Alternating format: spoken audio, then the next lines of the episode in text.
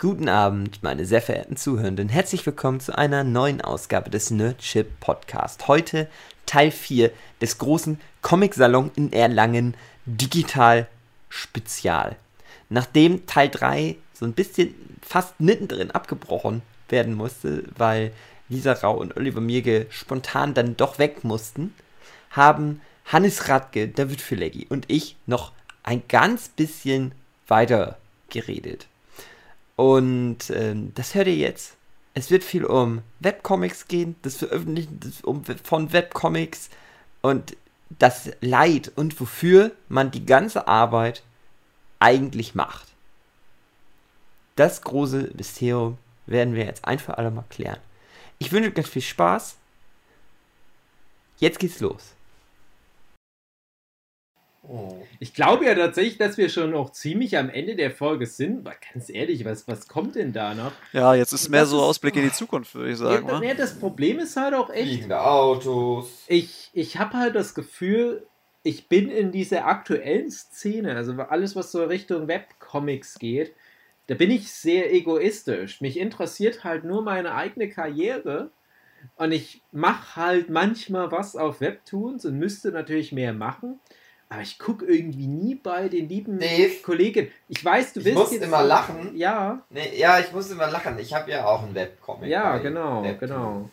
Und den kann der aber, das ist so aufwendig. Und ich machte fast nur so einmal im Monat ein neues Update. Mhm. Ich habe das Gefühl, immer wenn ich dann update, fällt dir auf, ach ja, Webtoon. Genau. Das existiert ja auch noch. mal wieder ein, zwei Seiten. Das stimmt. Obwohl du ja die, das alles fertig hättest, weil du ja Demon Mind Game da raus. Ja, ballerst. das ist das Traurigste daran. Das ist halt das, was ich meine. Jedes Mal ärgere ich mich dann, dass ich denke, du hättest mich da schon tausendmal überholen können, weil du ja. so Wochen, Und jedes Mal, jedes Mal, wenn ich was hochlade, denke ich mir, ach, das war ja gar nicht so schlimm. Das machst du jetzt jeden zweiten Tag oder so. Dann muss ich aber erst wieder warten, bis du was von Silently hochgeladen hast, damit ich wieder erinnert werde, dass es Webtoons gibt. Und alle anderen Comiczeichnenden auf der ganzen Welt haben nichts anderes im Kopf, außer Webtoons. Ne? Ja, ich muss den Webtoon-Algorithmus knacken. Mhm. Und, und äh, die, die schaffen es vielleicht nur pro Woche zwei, drei Seiten zu machen. Und oh, ich, ich muss mich ranhalten. Und ich sitze hier auf meinem riesigen Vermögen an fertigen Manga-Seiten. Ich kann ganze Story-Arcs an Seiten hochladen. Ich könnte jeden Tag fünf Serien bedienen. Und bin irgendwie zu dumm weil ich halt stattdessen wieder lieber was für Delphinium Prints mache, was dann 20 Leute lesen. Oder für das, Aber ich bin auch nicht besser, weil ich zum Beispiel ja Elefantenfriedhof mal angefangen habe. Mhm. Und habe irgendwann aufgehört. Ja, das, das lief ja gar nicht mal so das, schlecht eigentlich. Das lief gar nicht so schlecht. Also es ging. Äh, was mich super geärgert hat, ist, du hast ja ein Rating-System bei mhm. Webtoon. Und äh, Elefantenfriedhof hatte halt so eine schlechte Wertung. Das hatte dann halt nur so eine 7,8 oder so. Mhm. Und ich mir gedacht, ne, wenn ihr das scheiße findet, dann dürft ihr das nicht. dann mache ich, mach ich nicht weiter. Aber es ist äh, eigentlich scheißegal. Also Hauptsache Leser haben irgendwie. Ne? Also es haben ja trotzdem Leute gelesen. Ich frage mich aber auch, ob da überhaupt groß was passiert bei diesem Wertungssystem. Weil ich habe ich glaube, seit ich die erste Seite von Demon My Game hochgeladen habe, habe ich das Gefühl, habe ich immer dasselbe dastehen. Das ich war, glaube, das, ja, weil das, das halt gut ankommt. Das Wertungssystem. Hast du halt Wertung. Also das, das, das Wertungssystem spielt da eher eine Rolle, glaube ich, bei den Contests, wenn die welche machen. Also sagen wir, wenn die sich mal wieder in den Kopf ja. setzen, 30.000 Dollar für irgendwie äh, einen, einen, ersten Preis oder so auszuloben, ja, dann äh, dann geht das meistens über diese Wertung, ja, dann gibt es, aber das machen die relativ intelligent. Also den letzten Contest, den ich da gesehen hatte, der, das war glaube ich erst April oder so, als der Contest losging. Ich weiß gar nicht, ob der sogar noch läuft. Aber ähm, da hatten sie äh, irgend so eine perverse Anzahl von, von, von Dollars wieder mal ausgelobt für drei, ich glaube, vier, fünf, fünf Plätze und auch der letzte hat irgendwie noch ein paar tausend gekriegt oder so. Also, mhm. äh, ne, wenn man mal sagt, irgendwie, wenn man mal die deutschen Verlage irgendwie loben will. Äh, nee, so, also da muss man sehen, was da für Skalen halt im Spiel sind in, in mhm. anderen Bereichen. Ne? Ähm, und äh, die machen dann äh, so eine, die, die machen dann verschiedene Genres, weil sie gemerkt haben, ne, klar, alles Boys Love, ja, äh, mhm. ist, das, was, ist das, was zieht, ja. Aber die wollen ja im Grunde noch mehr Zielgruppen erreichen. Die wollen ja alle haben. Die wollen ja nicht nur die Boys Love-Leserinnen haben, auch wenn die am enthusiastischsten sind, ja. ja. Ähm, das heißt, die, die erfolgreichsten ist aber, glaube ich, wirklich Comedy, ne? Äh, kann kann sein. Ich, ich, ich, ich weiß nicht, du weißt auch nicht, wie viel die da manipulieren hinten, hinten rum. Ja, ähm, also. Die, die typischerweise, also bei Tapas ist es ja so, dass du im Grunde also die müssen es aufspalten in verschiedene Genres und so weiter, damit mhm. sie halt Silos schaffen, damit nicht alles äh, unter Boys Love ersäuft. Ne? Ja. Ähm, und das heißt, immer wenn du, sagen wir zum Beispiel, du würdest irgendeine Science-Fiction-Serie gegen Boys Love antreten lassen, so wie es vor, ich glaube, vor zwei Jahren, als ich mal mitgemacht habe, äh, bei dem einen Contest, da bin ich auch irgendwie, ich weiß nicht, ich glaube, unter die letzten zehn gekommen oder so, was ich fand, mhm. bemerkenswert fand, also das war schon mhm. ganz ordentlich. Ähm, und dann ging es aber los, dass die alle gegen sozusagen die Boys Love und Romans Sachen antreten mussten. Ja. Das heißt, dagegen konnten die nicht gewinnen. Also das heißt, ja. du kannst eine noch so gute Superhelden-Serie haben, du kannst My Hero Academia haben oder was weiß ich ja. was, ja. Äh, gegen Boys Love wird es nicht gewinnen auf dieser Plattform. Ja. Das heißt, deswegen haben die sich jetzt das um, äh, umentschieden, haben was anderes gemacht, sehr intelligent, ja. Äh, die machen halt die Silos und du kannst nur in einer Kategorie gewinnen. Das heißt, alle mhm. Boys Love treten gegen alle Boys Love an äh, und alle Science Fiction treten gegen Science Fiction an. Mhm. Und nur so macht es Sinn. Ne? Und das heißt. Ja. Äh, ja, beziehungsweise was auch Sinn machen würde, was ich finde, was bei allen Contests immer viel zu sehr unterrepräsentiert ist, dass du einfach eine fähige Jury hast, die das bestimmt genau. was gewinnt. Ja, ja, klar. Also, das ist immer noch das Beste. Also ich bin tausendmal, also es klingt jetzt böse, als es gemeint ist, ich bin tausendmal stolzer, wenn ich irgendeinen Jurypreis gewinne, als wenn ich einen Publikumspreis gewinne. Ich genau weiß, Publikumspreis ist so leicht manipulierbar. Siehe euer Max und Moritz ich meine nur Spaß, aber äh, ganz ehrlich, ich, ich gewinne ja auch nie Publikumspreise, deswegen kann ich mich so weit aus dem Fenster sehen. Ich habe mal einen gewonnen, aber das ist halt auch so ein Ding und das passt genau zu deiner Geschichte. Ich habe ja mal den Sondermann gewonnen. Das ist ja auch einer der größten deutschen Comicpreise und bin ich auch super stolz. Es war aber in Anführungsstrichen nur der Publikumspreis, wobei man auch sagen muss, der Sondermann, der wird, glaube ich, in der letzten Runde ist es dann immer eine Publikumsentscheidung gewesen. Und ähm, um überhaupt nominiert werden zu können, muss man unter den ähm, verkaufsstärksten Künstlerinnen in Deutschland gewesen sein. Das war ich ja eh nie und dann bin ich ja mal mit Entroman äh, über den Publikumspreis reingekommen und habe den dann auch gewonnen. Aber, und das ist nämlich dann auch wieder das perfide, ich habe damals gegen Fahrradmod vom Tobi Dahm und von der Dagmar Gose Jakob Pink Mützchen ähm, antreten müssen in der finalen Runde. Es war halt Webcomic genau genommen, die Kategorie. Und das sind beides Leute, also auch fantastische Kolleginnen, die danach noch richtig abgeräumt hatten mit ihren Preisen. Also die Dagmar hat dann noch den Deutschen Karikaturenpreis gewonnen und also der Tobi hat alles gewonnen, sage ich jetzt einfach mal mit Fahrradmord. Und da habe ich die aber locker weggerotzt. Also ich glaube, das, das war halt unverhältnismäßig, also total unverhältnismäßig. Und ich behaupte aber mal, dass das nicht an der Qualität der Comics lag, sondern das lag daran, dass ich der Manga-Zeichner war und hinter mir stand eine Manga-Zeichner-Community, die halt deutlich über allem war, was halt die an Community überhaupt haben konnten im deutschsprachigen Raum.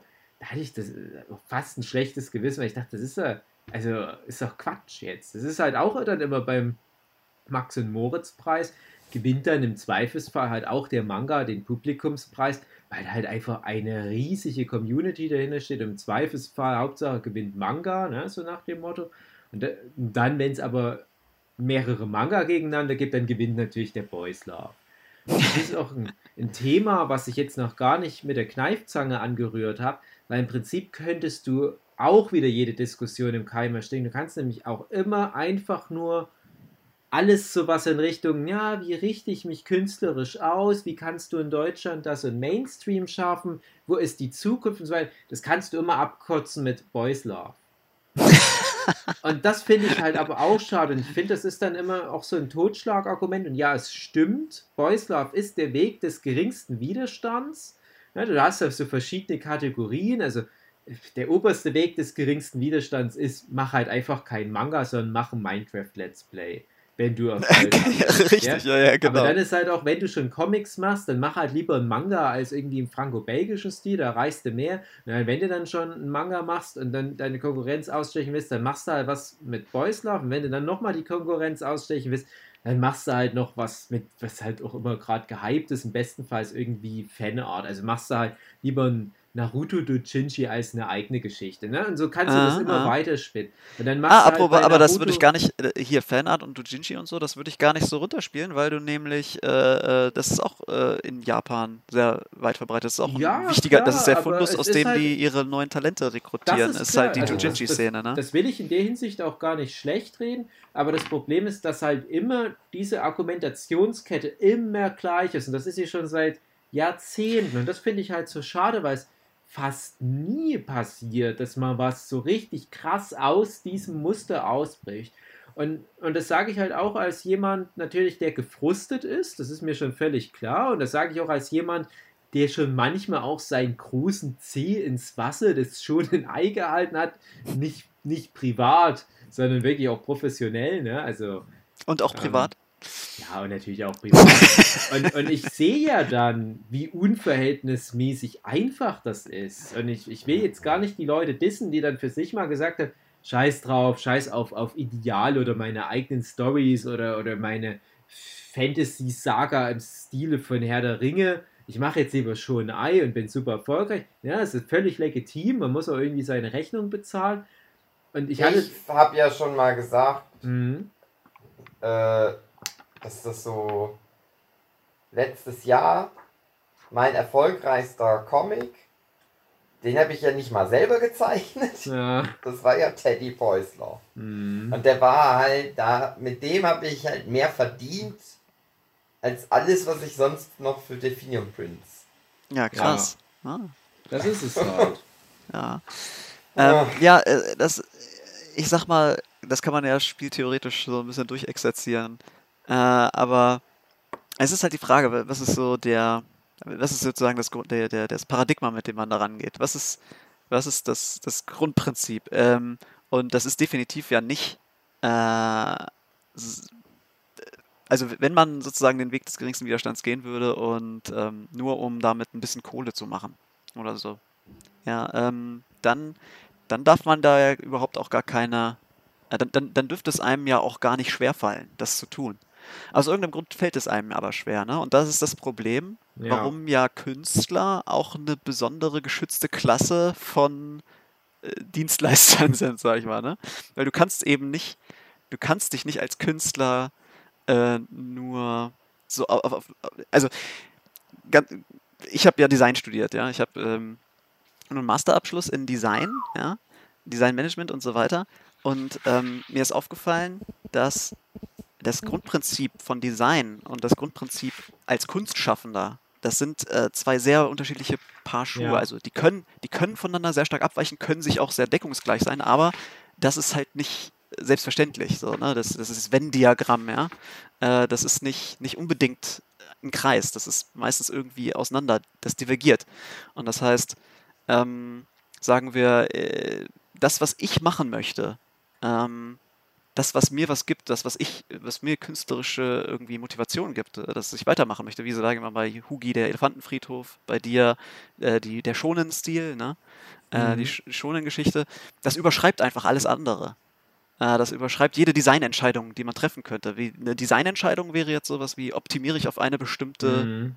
Metrik, ja, die Metrik äh, Geld oder Views oder Subscriber oder was weiß ich was. Mhm und welche Metrik ist da wichtig? Und leider als Künstler ist man meistens in so einer äh, Situation, dass man eben, dass all diese Metriken nichts überschreiben können von dem, was, was einen wirklich dazu antreibt, eine Geschichte zu machen.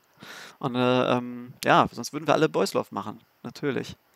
Ja, ähm, beziehungsweise du kannst das ja auch als Herausforderung nehmen und das wäre halt tatsächlich was, wenn du jetzt von der Metrik redest, wo ich mich regelmäßig auch dem annähern wollte, also wirklich auch freiwillig, ähm, siehe mein aktuelles Demon Mind Game, mhm. wo ich dann ja denke, ich nähere mich daran. Also ich bin nicht wirklich da auf, auf dem Höhepunkt dessen, was man machen kann, das ist ja auch nicht nötig, Aber wie du schon vorhin gesagt hast, man will ja auch nicht unbedingt in diesen Peak, sondern man will halt in, in diese noch relativ hohe Kurve, die nach dem Peak kommt. Man will halt nur nicht hinten in dem langen Rattenschwanz versumpfen. So ja, halt ja, genau, richtig. Quentin Tarantino halt bestimmt auch zufrieden ist, dass er halt mit seinem, im Prinzip vom, vom Grundgedanken her immer noch Indie-Kino recht gut mithalten kann mit, mit so einer Marvel-Verfilmung ähm, aber der weiß natürlich auch mit dem, was er macht, mit dem Once Upon a Time in Hollywood oder was auch immer, der wird halt nicht an Avengers Endgame ranreichen. Der wird jetzt aber auch nicht sagen, ja, aber ich muss die Metrik knacken. Das heißt, ich muss jetzt noch hier so ein paar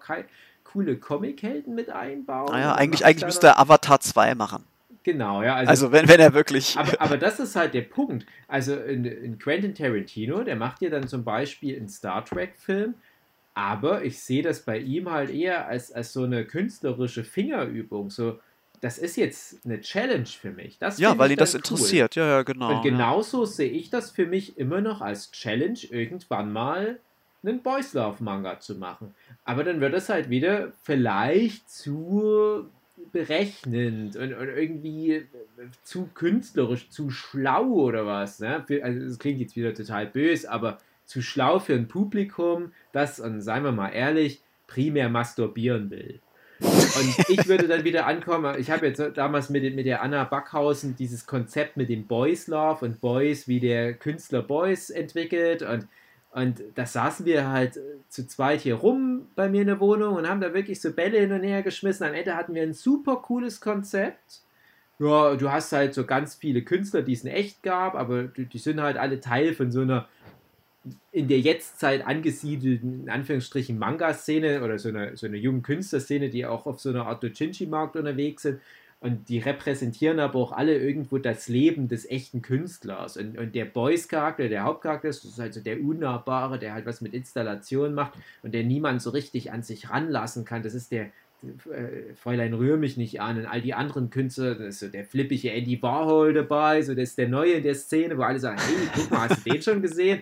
Der so, hey, was geht ab, so Party-People-mäßig und, ja. und, und alle wollen mal irgendwie alle untereinander, das ist ja auch boyshaft, dann hast du halt den Van Gogh, der halt leider Depressionen hat und, und die versuchen den zu retten und durch ihre Liebe, durch, durch ihre männliche Liebe versuchen die den zu retten, aber die schaffen es halt einfach nicht, weil der trotzdem auch in dieser analogen Version ähm, seiner selbst irgendwo am Ende der ist, der halt durch Suizid. Ich, ich, ich merke, dass du, du hast dein, Du hast deinen Pitch an die, vorne an der Wand kleben, auf die du gerade guckst. Du liest da gerade von ab. Du weißt, so, genau, ich habe das alles, ich habe seit, seit einem Jahr oder wann die Anna da war, habe ich nichts anderes gemacht, als mir so Post-its an die Wand zu machen. ja, ja, aus genau. wie bei Jim Carrey in dem Film 23 und überall sind so äh, rote Stricke und ich habe ganz Metaplan. Kunst, das ist ein Metaplan historische Biografien und irgendwas über Rembrandt und Rubens und so weiter. Und das sind überall so, so rote Striche und, und da ist äh, der, der Dali-Story-Arc und, und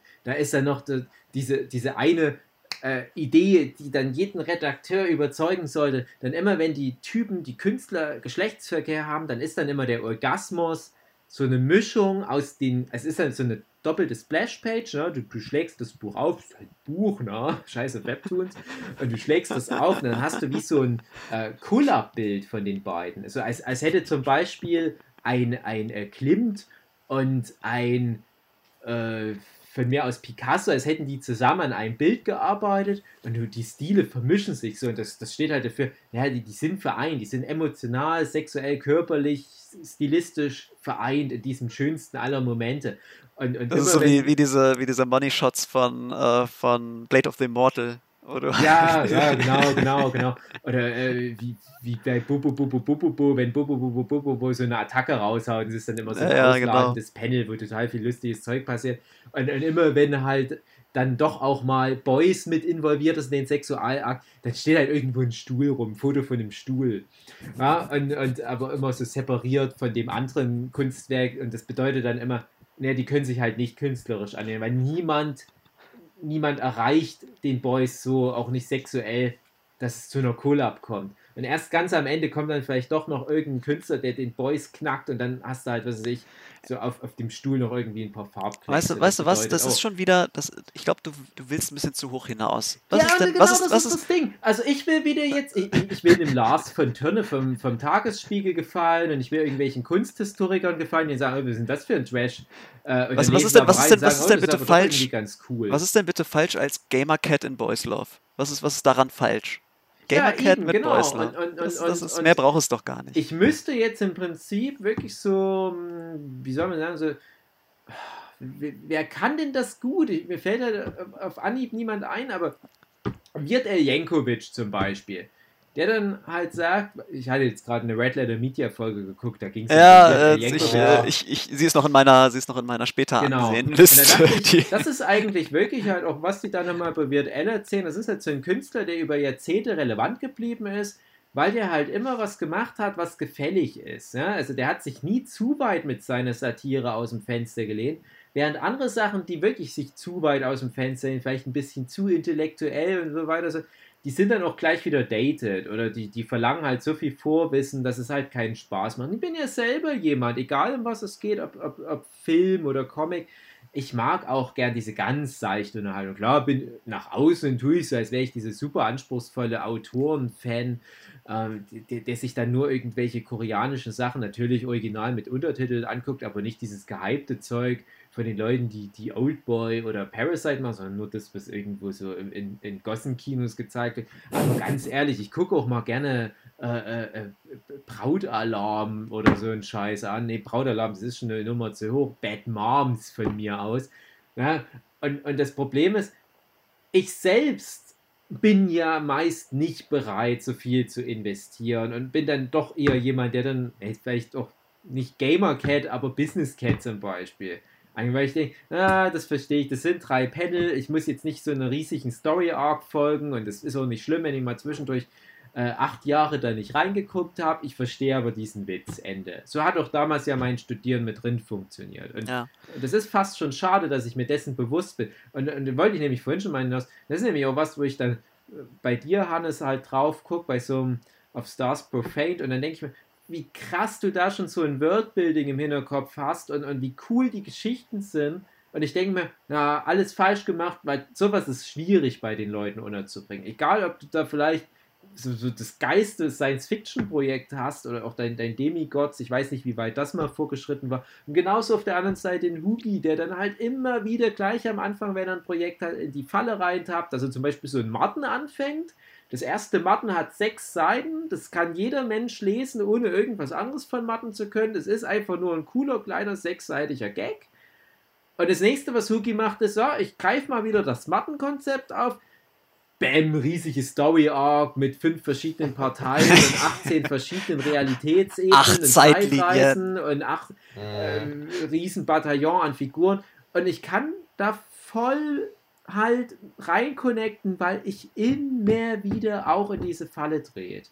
Und immer wieder denke ich mir, wo bin ich denn jetzt wieder ja, aber abgebogen? Das ist aber die Frage. Selbst, das ist ja das Ding, selbst bei meinem Teddy Boys Love habe ich genau da. ja, schon. Die Leute wollen doch nur, dass, dass der Teddy jemanden bumst. Die kommen dann, ja, aber was wäre, wenn dann jetzt noch hier so ein Story-Arc, das ist dann so ein bisschen wie Memento und dann kannst du dir noch vorstellen hier, wenn du dir das Ende von 2001 aber mit Arschficken. Nein, die Leute wollen nur das Arschficken und das ist halt, ne, und ich weiß es ja, aber ich kann es nicht. Ich, ich kann, ich sehne mich doch so zurück nach dem Dave, der damals einfach nur so alberne Hunde-Comics oder einfache Kuh-Comics gemacht hat und damit sogar ziemlich erfolgreich war. Ich kann es nicht mehr abrufen, ich will immer zu viel viel und ich erwarte zu viel von den Leserinnen. Ich weiß doch genau, das sind, das sind alles faule Hunde. Hündinnen. nee, äh, ich, ich, äh, ich glaube, also es gibt da verschiedene Spielpläne, die du wieder machen kannst. Ne? Aber ich sag mal, ähm, ich habe mal irgendwo gelesen, dass es ist auch eine, äh, eine ziemlich legitime Marketingstrategie ist, ja, wenn wir halt über das Operationale sprechen. Ja, es ist im mhm. Grunde das Ziel, was du verfolgen willst, ist ja im Grunde ich glaube eher einfach von deiner Kunst zu leben. So, ne?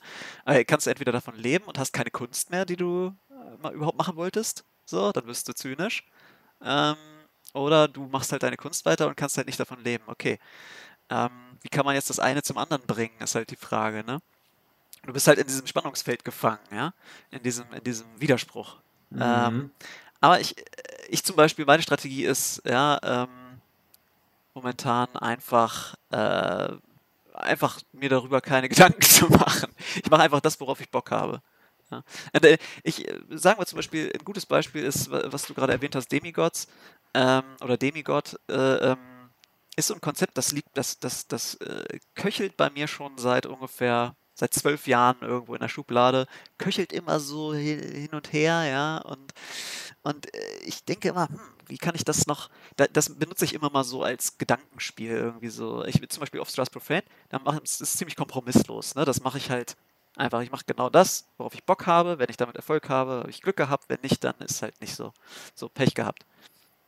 Aber äh, bei äh, zum Beispiel als Gedankenspiel nehme ich gerne Demigod, ähm, und knobel da so mal dran rum und überlege, hm, was könnte ich da noch dran ändern, damit es vielleicht ein bisschen mehr äh, Appeal bekommt, ja, für so ein bisschen Massenappeal. Wie könnte ich das äh, eher Richtung Manga oder eher Richtung Webtoon? Was könnte da, ne, was, was gäbe es da für verschiedene Methoden? Kann ich das mit meinem Stil vereinbaren? Kann ich das überhaupt abrufen? Ja, kann, wie du schon gesagt hast, ne? kann, ich das, kann ich das überhaupt leisten, das, was ich mir da vorstelle? Ähm, und, und dann am Ende ist halt immer. Da scheitert es bei mir immer dran, dass ich das alles nicht kann, was ich gerne. Ja, ja, das ist bei mir auch so. Also ich kann ja. zum Beispiel. Ich, Ach, come on. Nee, ich trainiere, ich tra äh, trainiere manchmal zwischendrin so. Ähm, so Shoujo-Gesichter. So, so, mhm. weil ich das Gefühl habe, ich zum Beispiel, ich fände es super spannend, eine, Offstars, äh, eine, eine, eine ähm, Demigod-Geschichte, ja. Also ich sag mal, der, der momentane Stand des Konzeptes ist so äh, Harry Potter meets H.P. Lovecraft. Ne? Mhm. Das ist im Grunde, mhm. ähm, die kommen auf eine Schule, ja. Und äh, ich habe jetzt mal meinen Elevator-Pitch hier. die kommen auf eine Schule und da gibt es halt verschiedene Fraktionen, ja. Das ist so wie ein bisschen, ihr habt ihr Bloodborne gespielt zufällig, ja. Das ist so eine Stadt, äh, mhm. ist so eine Stadt äh, wie Janhem, ja, oder Arkham und da gibt es halt eine Akademie und da sind die verschiedenen vier Häuser, ja. Ähm, und, und jedes dieser Häuser untersteht sozusagen einem dunklen Gott. Ja, äh, das aber so im Hintergrund mitspielt. Das ist halt am Anfang nicht offensichtlich. Aber, ähm, und es fängt somit an, dass halt so ein Mädchen kommt äh, mit dem Zug in diese Stadt gefahren. Die wird, äh, geht, geht da aufs Internat sozusagen, kommt gerade von zu Hause und das Fish Out of Water ist da drin. Ähm, jetzt äh, ich hatte das so, so ein bisschen orientiert an, oh Gott, wie hieß das nochmal? Das steht hier bei mir noch. Irgendwas mit so einem Vampir. Äh, Twilight. Vamp ah, nee, warte mal. V Vampire ja, Night. Vampire Night, genau, richtig. Ah, ja. das ist, also ich sag dann was dazu, wenn du fertig bist. Ich habe da nämlich, oh Gott, das wäre jetzt krass, Hannes. Ähm, das wäre wirklich krass. Wenn, nee, oh nee, nee, nee, äh, also ganz so krass natürlich nicht. Aber nein, ich, nein, ich, ich habe was äh, zu erzählen, was krass wird. Also das ah, ja, halte okay. ich fest. Aber ich ja. fand es interessant, dieses äh, Vampire Knight hat, äh, oder äh, im Grunde Harry Potter, Vampire Knight, das sind im Grunde, im Grunde ist Vampire Knight ja Harry Potter mit Vampiren. Ja. ja. Ähm, und dieses ganze, dieses, dieses ganze Genre und sowas, das müsste halt sich für die Leute halbwegs, die müssten dieses System relativ schnell durchschauen und es dürfte nicht allzu schwierig sein, sich da reinzufinden. Und die Frage ist aber, die große Frage, und an der das Ganze dann äh, bisher noch gescheitert ist, ist, kann ich diesen, kann ich, kann ich sozusagen einen Stil abziehen, der genau das auch verkörpert? Also sowas wie, ähm, ich sag mal zum Beispiel, äh, was, was, welche Serie, weswegen ich das auch so äh, vergöttere, ja, Twin Peaks. Ja? Mhm. Äh, ich mhm. meine, da renne ich bei dir offene Türen mit ein, ne? Aber mhm. Twin Peaks ist halt, was ich daran so großartig finde, ist diese dass er diese, diese mühelose, jetzt nicht die neue Serie, sondern die alte Serie, diese mühelose mhm. Verbindung von, ähm, von Horror und Kriminal und äh, Krimi-Geschichte und Reich und Schön. So, ne? Also mhm. Also so, so, so Daily Soap. Mhm. Scheiß, ja. Und der, der benutzt genau diese verschiedenen Linsen von der Kamera und die Lichteinstellungen und so, sodass es aussieht wie eine doofe Daily Soap, die ich übrigens als Kind wenn ich krank war, auch gesehen habe, ne, weil ich, ich dann im Fernsehen lief. Ja, deswegen habe ich. Ich, ich bin mehr, ja übrigens ganz kurzer Exkurs so auch an Twin Peaks gekommen, weil meine Mutti hat Anfang der 90er immer Reich und Schön und Denver Clown guckten. Hallo. Genau, ja. Und ich, äh, ich habe das auch gesehen, als ich, wenn ich krank war in der Schule, ja. Oder also wenn ich äh, krank zu Hause lag. Ähm, und dann habe ich mir das angeguckt, weil nichts Besseres lief. Äh, dann bis Star Trek Next Generation kam, hat, musste es noch eine Weile vergehen, ja. Das kam erst nachmittags. Aber vormittags lief dann reich und schön für die Omas. Ja. Ähm, und irgendwie, äh, ja, ich meine, die stellen ja auch eine gewisse Spannung her und so weiter. Also, äh, ja. Was, was, was wolltest du sagen? Ach so, naja, also wir, wir sind jetzt da schon wieder ein Stück weit weg, aber ich finde es halt interessant, dass, dass ihr beide das jetzt auch angesprochen habt mit diesem, ja, manchmal hat man halt auch einfach nicht den Stil, den man für ein Projekt braucht. Das habe ich tatsächlich auch bei manchen Projekten. Und ich bin so jemand, ich entwickle ganz viele Konzepte, einfach so aus Spaß, aus Fingerübung, um am Ball zu bleiben. Das ist ja auch ein Grund, warum ich gerne diese Manga-Workshops mache, zu denen du bitte auch irgendwann mal kommst, Hannes. ja. Weil das äh, viele Leute missbrauchen mich ja auch so ein bisschen als Skriptdoktor. Die kommen dann zu den Manga-Workshops und im Prinzip wollen die eigentlich nur von uns da ein Feedback haben für ihre Geschichten. Das ist ja auch völlig okay. Und es gibt dann aber auch wirklich Leute, die sagen, ich habe hier eigentlich nur so, so riesiges Loch an Plot und, und, eigentlich müsst ihr das jetzt mir komplett füllen. Und wir haben dann teilweise bei den Manga-Workshops auch komplett im Prinzip zu vier, zu fünft ein Konzept entwickelt. Und da kam schon cooles Zeug bei rum. Also wir haben, ich, ich sage auch bis heute, wir haben einige der besten deutschen Manga-Konzepte auf unseren Workshops entwickelt. Das sind alles Geschichten, die durch die Bank weg nie jemand umgesetzt hat. Klar, weil es ich, ist äh, das Konzept ist, ist äh, Konzepte sind billig, ja. Konze ja. Ideen sind billig. De, de, jeder kann eine Idee haben, jeder kann genau. auch eine genau. gute Idee haben, aber wer, wer kann es abziehen? Das genau. ist halt die Frage. Und, und, ich bin da halt immer ein großer Fan von der Idee, dass wir das von mir aus auch in der Gruppe so entwickeln oder dass halt vor allem ich dann auch nochmal so, so redaktionsmäßig da viel drüber gehe, weil ich halt das redaktionelle Handwerk halt mittlerweile auch gut beherrscht, auch sehr gut, kann ich ruhig so sagen jetzt einfach mal.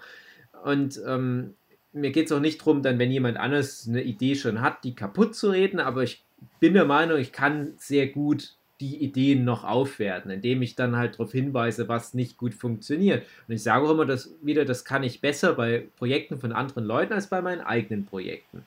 Und ich bin dann aber halt in nächster Instanz ein großer Fan davon, wenn viele von den Konzepten halt umgelegt werden auf andere Zeichen. So ein bisschen wie das bei den Amerikanern zum Beispiel das Konzept ist. Oder äh, wie du es ja auch manchmal in, in Japan hast, Obata oder äh, Murata, die sich auch primär auf Verbildlichungen von fremden Skripten konzentrieren.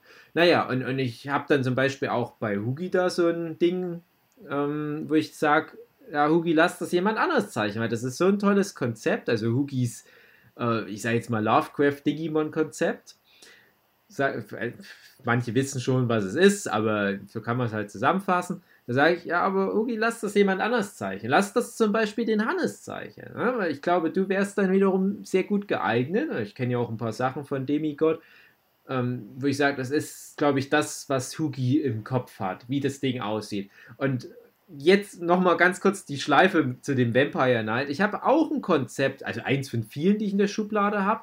Das klingt sehr, sehr ähnlich wie dein Konzept. Sehr, sehr ähnlich. Es gibt da jetzt keine alten Götter, aber es gibt halt auch so eine mysteriöse Macht. Ne? Von mir ist auch so ein bisschen Twin Peaks-mäßiges Ding noch, so ein, so ein, Subplot, was nicht so richtig aufgeklärt ist, aber egal. Also ich sage jetzt mal, das ist eine Mischung aus Bakuman und äh, halt irgendwas Übernatürlichen weil es halt auch um eine Akademie geht, wo Leute erfolgreiche Manga pitchen müssen und die erfolgreichsten Schüler der Akademie, die sogenannten Ritter, das ist eine deutsche Akademie, wo aber alles so ein bisschen wie, wie Anfang der 2000er noch deutsche Manga aussah, die haben dann alle japanische Namen, das ist totaler Bullshit, ne? Das ist so wie wenn, wenn Japaner überall Deutsche einbauen und ja, ja, irgendwie genau. nicht so richtig, ne? Weißkreuz. Genau, genau. So das Ding oder alles, was bei Neon Genesis Evangelien an Deutschland Bezug kommt, ist alles immer so ein bisschen wie durch einen Filter ein Blick auf Super cheesy, ja, ja, das, genau. das ist, und das genau das, das aber total straight durchgespielt, diese Akademie, die auch wieder so was Harry Potter-artiges hat. Und du hast verschiedene Rangordnungen. Du hast halt diese Ritter, das sind halt so die besten, oder für mich auch nochmal so Erzritter oder wie der höchste Stand war, wo nur die erlesensten äh, Schüler und Schülerinnen der Akademie reinkommen. Und alle, die drunter sind, die bekommen dann die, die entsprechenden anderen Bezeichnungen. Da hast du halt auch ein junges Mädchen, was am Anfang in unserer normalen realen Welt bei irgendeinem Manga-Wettbewerb was gewinnt. Und der Preis ist, dass sie halt ein Stipendium für diese Akademie bekommt. Und dann kommt die an diese Akademie und ist da erstmal auf der untersten Ebene und versucht dann halt im Unterricht halt geile Manga zu entwickeln. Das ist dann halt der Bakuman-Aspekt, wo die wirklich im Unterricht lernen, was ist ein Story-Konzept, wie baue ich das auf, was ist eine Vier-Akt-Struktur. Und dann hast du aber immer so was Übernatürliches noch mit und, und, halt generell, dass das alles total abgespaced ist, weil die im Prinzip im Unterricht statt Biologie und so weiter entwickeln die halt Manga-Geschichten und die pitchen das dann bei den normalen Magazinen. Ja, man muss auch, jetzt muss ich mal noch was dazu sagen, das basiert zu einem Großteil auf einem Traum, den ich hatte. Also relativ wenig von dem Konzept musste ich nachträglich mir noch so zusammenreimen, sondern der Traum hatte das schon relativ gut vorbereitet. Und dann ist halt das Ding, dass die, die Hauptcharaktere in dem ersten großen Story-Arc, der sich über vielleicht ein, zwei Bände erstreckt, versucht die halt alles, um in ihrem ersten Semester da bei so einem Wettbewerb mitzumachen. Und da gibt es aber halt immer so diese mysteriösen Ritter im Hintergrund. Das ist wie bei Vampire Night, wo es da auch diese Day School Night School gibt. Und ich weiß nichts von Vampire Night, außer diesen Fakt. Und weil halt eine Freundin, die ein Riesenfan ist, mir immer mal so brockenweise was hingeworfen hat, glaube ich, dass ich von diesem Konzept geträumt habe. Und irgendwie ist das Konzept, ohne eine Seite Vampire Night gelesen zu haben, meine Vorstellung davon, wie in etwa diese soziale Hierarchie in Vampire Night funktioniert. Und du hast halt dann dieses Mädchen, was halt ähm, unterste ja, Kaste ja, du, ist, die liebt Grunde, den Typ von der höchsten Kaste. Du brauchst nur, du brauchst nur den Klappentext zu lesen, dann weißt du, im Grunde kannst du dir die ganze Geschichte bis zu Ende selber ausdenken innerhalb von genau. 20 Minuten. genau, und, und, und ja, das ist halt das Ding. Und ich glaube, das ist ein starkes Konzept und ich gehe jetzt nicht auf die Lore im Hintergrund ein, was dann noch so kommt. Das ist egal. Aber das ist halt so das Grundkonzept. Und dann denke ich mir, das wäre ein super erfolgreiches Ding, wenn es jemand zeichnen würde, der so einen Shoshu-Stil hat. Und jetzt gehe ich seit ein, zwei Jahren, seitdem ich halt diesen Traum hatte, gehe ich ein bisschen hausieren und frage mal, mal ein paar Kolleginnen, die, wo ich auch weiß, die, die sind auch wirklich gierig nach Konzepten. Hast du nicht mal Bock? Und die sagen in der Regel sowas wie, ja, es ist schon interessant, aber ich habe ja auch noch so ein Konzept, das würde ich auch gerne noch umgesetzt sehen.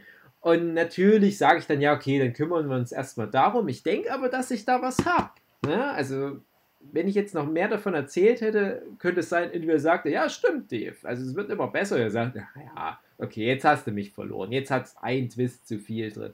Aber ich glaube halt, das ist so von, von diesen vielen Dutzend Konzepten, die ich in der Schublade habe, das könnte eins der erfolgreichsten sein. Aber ähnlich wie dieses Boys Love-Ding, wo ich ja immerhin die Anna vielleicht davon überzeugen konnte. Ähm, das sind halt alle, also ganz oft so Sachen, wo ich genau weiß, mit meinem Stil, ich kann das nicht ich brauche jetzt auch ja. nicht anfangen, dafür jahrelang einen neuen Stil zu lernen. Und dann ist aber die Frage, wo, wo, wo, wo stehen wir denn? Also wo stehen wir drei jetzt ganz konkret? Wir drei schonen Zeichnen, wo wir eh schon was machen, was in Deutschland schwierig ist. Ja, ähm, ja also äh, deswegen, äh, da, da ist halt, ne, das ist, da kommen wir wieder zurück auf den Widerspruch eben zwischen dem, was du künstlerisch von dir selbst willst, ja, und dem, was eben der Markt hergibt. Und äh, ich glaube, man muss sich, also ich habe für mich selber habe ich entschieden, dass ich mich halt vom Markt äh, weitestgehend unabhängig machen muss. Einfach, weil ich sonst kann ich das nicht. Also sagen wir zum Beispiel, also ich sehe es, ich, ich kann das direkt vor mir sehen. Also ich habe, äh, ich arbeite ja auch öfters mal im Auftrag, ja. Und immer wenn ich im Auftrag gearbeitet habe und irgendwas gemacht habe, wo ich nicht selber so 100% von überzeugt war oder dahinter gestanden habe, war mir das äh, relativ schnell sowas von über, dann hätte ich genauso gut, und dann denke ich, da kann ich genauso gut äh, Kaffee ausschenken in irgendeiner Hipster, in irgendeinem Hipster-Café. Kläranlage arbeiten. Oder in einer Kläranlage arbeiten mhm. oder was ich mache, in einer Kunstschule arbeiten, was im Grunde ähm, ist zwar sauber, nicht, nicht unbedingt viel sauberer, aber es ist ein bisschen sauberer, aber sehr viel schlechter bezahlt. aber mhm. ja, also ich meine, mein Geld kriege ich schon irgendwo her, so, ne? Ähm, das heißt, wenn ich äh, ich, ich weiß nicht, ich möchte, ich möchte diese... Banküberfälle und Manga zeichnen. Bitte? Mhm. Banküberfälle. Alles Banküberfälle und Manga. Ja, ja, das ist Geschäftsidee. Das, das, hat, ja. das, hat, das hat zwei Beine, die Idee. Das ist gut. Aber ja, äh, es ist dieses, diese Entscheidung zu treffen, nee, wenn ich schon Comics zeichne, ich, ich zeichne Comics, weil es mir gefällt und weil es mir Spaß macht. Ähm, was habe ich denn davon? Also ich sag mal, äh, habt ihr jemals davon gehört, ich, äh, von dieser Entscheidungsmatrix? Äh, Im Grunde so eine Vierfelder-Matrix? Das ist dieser Film. Was für ein Film? Ja, Achso, der, ah, oh, ja. ja. Ähm, ah, nee, es ist im Grunde, im Grunde so ein Vierfelder-Bildchen, ähm, ja. Ähm, und dann hast du im Grunde auf der Spalte links ist, ähm, oh Gott, wie war das? Erfolg haben, äh, erfolgreich, nicht erfolgreich und die, Achse, ja, die andere Achse. Das Erwartungswertmodell wahrscheinlich, was du meinst. Kann sein, ich weiß es nicht, ich weiß nicht, wie es offiziell heißt, aber genau, erfolgreich, nicht erfolgreich und dann Spaß, nicht Spaß. Ja, ist die andere ja, Achse. Das ist das Erwartungswertmodell, genau. Das heißt, äh, ähm, ich habe im Grunde diese vier Felder, die ich abdecken kann. Ich kann erfolgreich mit etwas sein, was ich hasse. Ja. Mhm. Ähm, ich kann nicht erfolgreich sein mit etwas, was ich hasse. Das ist das Schlechteste, was mir passieren kann. Ja. Ich mache, was ich hasse und bin nicht mal erfolgreich damit. Dann, äh, oder kriege kein Geld dafür, was auch immer. Mhm. Ähm, und auf der anderen Seite ist dann, ich mache, was ich liebe, ja, und kann damit Erfolg haben und kann damit scheitern. Das heißt, ich sage mal, ich habe den Worst-Case-Szenario. Wenn ich das mache, was ich, was ich liebe, ähm, habe ich zumindest das Worst-Case-Szenario schon mal ausgeschlossen. Ja, das heißt, ich mache nicht, was ich hasse und bin auch nicht erfolgreich damit. Weil selbst wenn du dein Boys Love-Ding machst, ja, und äh, dich, nicht wirklich interessiert, ja, äh, sagen wir, du machst das nur so, äh, um irgendwie an Geld zu kommen. Und äh, es gibt Millionen und Abermillionen von Love und sicher auch einige, die das äh, durch Zufall irgendwie besser hinkriegen, ja, oder durch, durch äh, Erfahrung. Ähm, und dann, gut, dann hast du das gemacht, was, worüber, was du nicht super interessant findest und hast auch noch keinen Erfolg damit. Kann passieren. Mhm. Und aber wenn ich auf der anderen Seite nur das mache, was, was ich wirklich liebe, ja, und dann könnte ich auch noch damit Erfolg haben. Das heißt, ich habe sowohl das Worst-Case-Szenario habe ich ausgeschlossen und das Best-Case-Szenario habe ich dadurch zumindest möglich gemacht. Ähm, mhm. Und selbst wenn ich keinen Erfolg habe, mache ich immer noch das, was ich liebe. So, das ist also im Grunde diese Entscheidungsmatrix, ja. Wenn man die abstockelt, dann, dann kommt man am Ende zu der Entscheidung, ja, ich muss das machen, was ich liebe, alles andere ist irrational. Ja. Ähm, und und äh, als ich damals Collector gezeichnet habe zum Beispiel, ja, Oh, das war eine Quälerei, ey. Ich meine, mhm. ich habe halt ordentlich Kohle gemacht damit, ne? Aber am Ende des Tages, ja gut, dann ich hätte auch genauso gut bei der Müllabfuhr weiterarbeiten können, ja. Das, mhm. äh, das hat, da habe ich im Ende sogar mehr Geld damit verdient, ja. Ich weiß noch, ähm, wie ich dir mal was über den zweiten Band erzählt habe und du wusstest nicht mal, dass der rausgekommen ist. War da nicht irgendwie sowas? Ja, richtig. Ich habe ich hab den dritten Band, den musste ich mir äh, selber bestellen, weil den habe ich nie gekriegt. Also mein Präsenzexemplar haben sie mir mm. nicht zugeschickt. Aber ja, scheiß drauf. Ähm, es, ich meine, es war, ich, was, was, was ich aus diesem Projekt im Grunde rausgezogen habe, war erstmal das, die Erkenntnis, ja, Geld Geld ist nicht alles, ja. Selbst wenn ich, oder selbst wenn ich was veröffentlicht habe, ist es nicht alles. Was ich mhm. davor dachte, so ein bisschen, ah, wenn ich erstmal einen Comic im Laden stehen habe, dann habe ich es geschafft. So, nee, gar nichts hast du geschafft. Ist scheiß drauf. Ja, ähm, die Frage ist, ob du in den zwei Jahren, die du damit verbracht hast, zu arbeiten, äh, hast mhm. du was mhm. gemacht, worauf du stolz bist. In dem Fall eher weniger. Ne? Ähm, ich habe halt mein Studium damit finanziert, aber am Ende habe ich nichts dabei rausgekriegt, was, was ich irgendwie, worauf ich wirklich stolz sein kann. Aber ich habe eine Menge gelernt, okay. Habe ich zumindest Lernerfolg gehabt. Ja, das ist so ein bisschen ja auch Story of my life, leider. Und wir haben ja immer noch so diesen Bogen, wo ist die deutsche Manga-Szene? Das ist halt echt auch die Frage, weil du kommst jetzt halt in, in diese Zwickmühle du hast ja verschiedene Wege, die du gehen kannst, aber irgendwo musst du halt einmal auch entscheiden, will ich von Zeichnerei leben oder will ich von meiner in Anführungsstrichen Kunst oder wie auch immer man das nennen mag, leben oder ähm, muss ich halt noch, wie ein Huki zum Beispiel, normalen anderen Job machen. Und ich ah. hatte alle Wege schon. Also ich habe auch genauso gesagt, ja, ich gucke mal, was passiert mit dem Studium und dann schauen wir mal und es war ja eigentlich bei mir das perfide. Ich habe mit, ja, mit, mit so 15, sage ich mal, habe ich den Wunsch gehabt, ich will Profi-Manga-Zeichner werden. Und ich habe dann immer gesagt, ich guck mal, wie schnell ich es jetzt schaffe, bei so einem Verlag zu landen, weil vielleicht muss ich ja gar nicht mehr die Schule beenden. Ne? Vielleicht muss ich ja jetzt gar nicht mehr das Abitur noch machen. Vielleicht klappt es ja schon vorher und ich bin dann in der Bandzeit und verdiene dann haufenweise Geld, wie Robert Laps. Ne? Naja, hat nicht geklappt. Dann habe ich halt das gehabt, das Abitur, und habe gedacht, naja, also ich könnte jetzt rein hypothetisch auch was in Anführungsstrichen wieder Ordentliches machen. Aber ich würde mich jetzt erstmal darauf konzentrieren, dass ich den Manga-Vertrag bekomme. Und dann zur Überbrückung mache ich jetzt noch ein Jahr Zivildienst.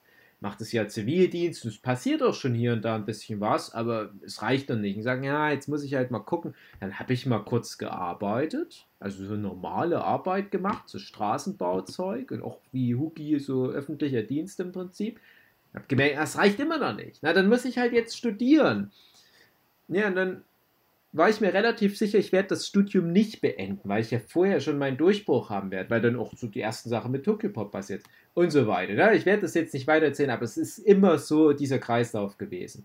Ah. Und nun stehst du irgendwann vor dem vor der Möglichkeit, von der Zeichnerei zu leben, aber nicht von Manga. Das war bei mir nie Thema. Also ich hatte nie so einen Deal, dass ich sagen konnte, okay, nur noch Manga zeichnen, vor allem auch wenn man jetzt nach japanischem Modell geht, wirklich eine Serie, die man selber mag. Das gab es nie. Aber ich hatte oft genug die Möglichkeit, okay, ich, ich kann davon leben, aber ich muss dann halt auch immer mehr was zeichnen, so wie du Kollektor gezeichnet hast, Hannes, was jetzt vielleicht nicht unbedingt mein Bier ist. Ah, Und das genau. habe ich gemacht. Ja, also das ist im Prinzip jetzt Story of my life. Ich finanziere mir meine teilweise skurrilen, teilweise aber schon mainstreamig angelegten Projekte. Mittlerweile selbst ein Demon Mind Game ist halt so mehr schon so ein gönne ich mir Projekt, in dem ich nebenbei halt richtig viel maloche. Und das, was ich nebenbei maloche, das ist aber wirklich so viel meiner Zeit. Also wir reden jetzt hier von, von locker über 80 Prozent meiner Lebenszeit investiere ah. ich in Projekte, für die ich dann nicht mehr stehe. Ne? Das meine ich jetzt auch gar nicht abschätzig gegenüber den ah, Projekten, ja. weil ich, ich investiere in jedes Projekt all mein Können. Das ist ja teilweise auch gerade mein Problem, warum es auch so lange dauert, weil ich glaube, es gibt viele Kolleginnen von uns, die haben diese tolle Fähigkeit, ein Projekt, was die nur für Geld machen, runterzurotzen. Auf einem hohen Niveau, ne? aber die haben dann so einen Skizzenstil extra für sowas, wo die sagen, ach komm, äh, scanne ich gleich die Bleistiftzeichnung ein, scheiß auf den Anatomiefehler, für den Kunden ist das egal, der sieht den Unterschied eh nicht. Koloration, ja, das muss ja nicht immer genau innerhalb der Linien sein. Ich mache auch nur mit zwei Farben und so fix mal mit einem Grafiktablett drüber. Kann ich nicht. Ich muss immer 100% geben. Ich will mich auch immer weiterentwickeln. Ich nehme auch jeden Scheißauftrag an und ärgere mich dann umso mehr, wenn ich teilweise Aufträge nicht annehmen kann, weil ich schon keine Kapazitäten mehr habe. Und dann kommen immer die Leute von Adidas oder äh, das wollte ich nämlich vorhin, als Lisa noch da war, gerade erzählen, dann musste aber Lisa los. Ich hatte nämlich auch schon mal von so einem großen koreanischen Webcomic-Verlag, sage ich jetzt mal, ein Angebot und habe das damals abgelehnt. Und ich wäre damals einer von nur sechs nicht asiatischen Zeichnern gewesen, die die angefragt hatten. Und habe das abgelehnt, weil ich dachte, na was für ein Quatsch, das ist ja dann nur im Internet.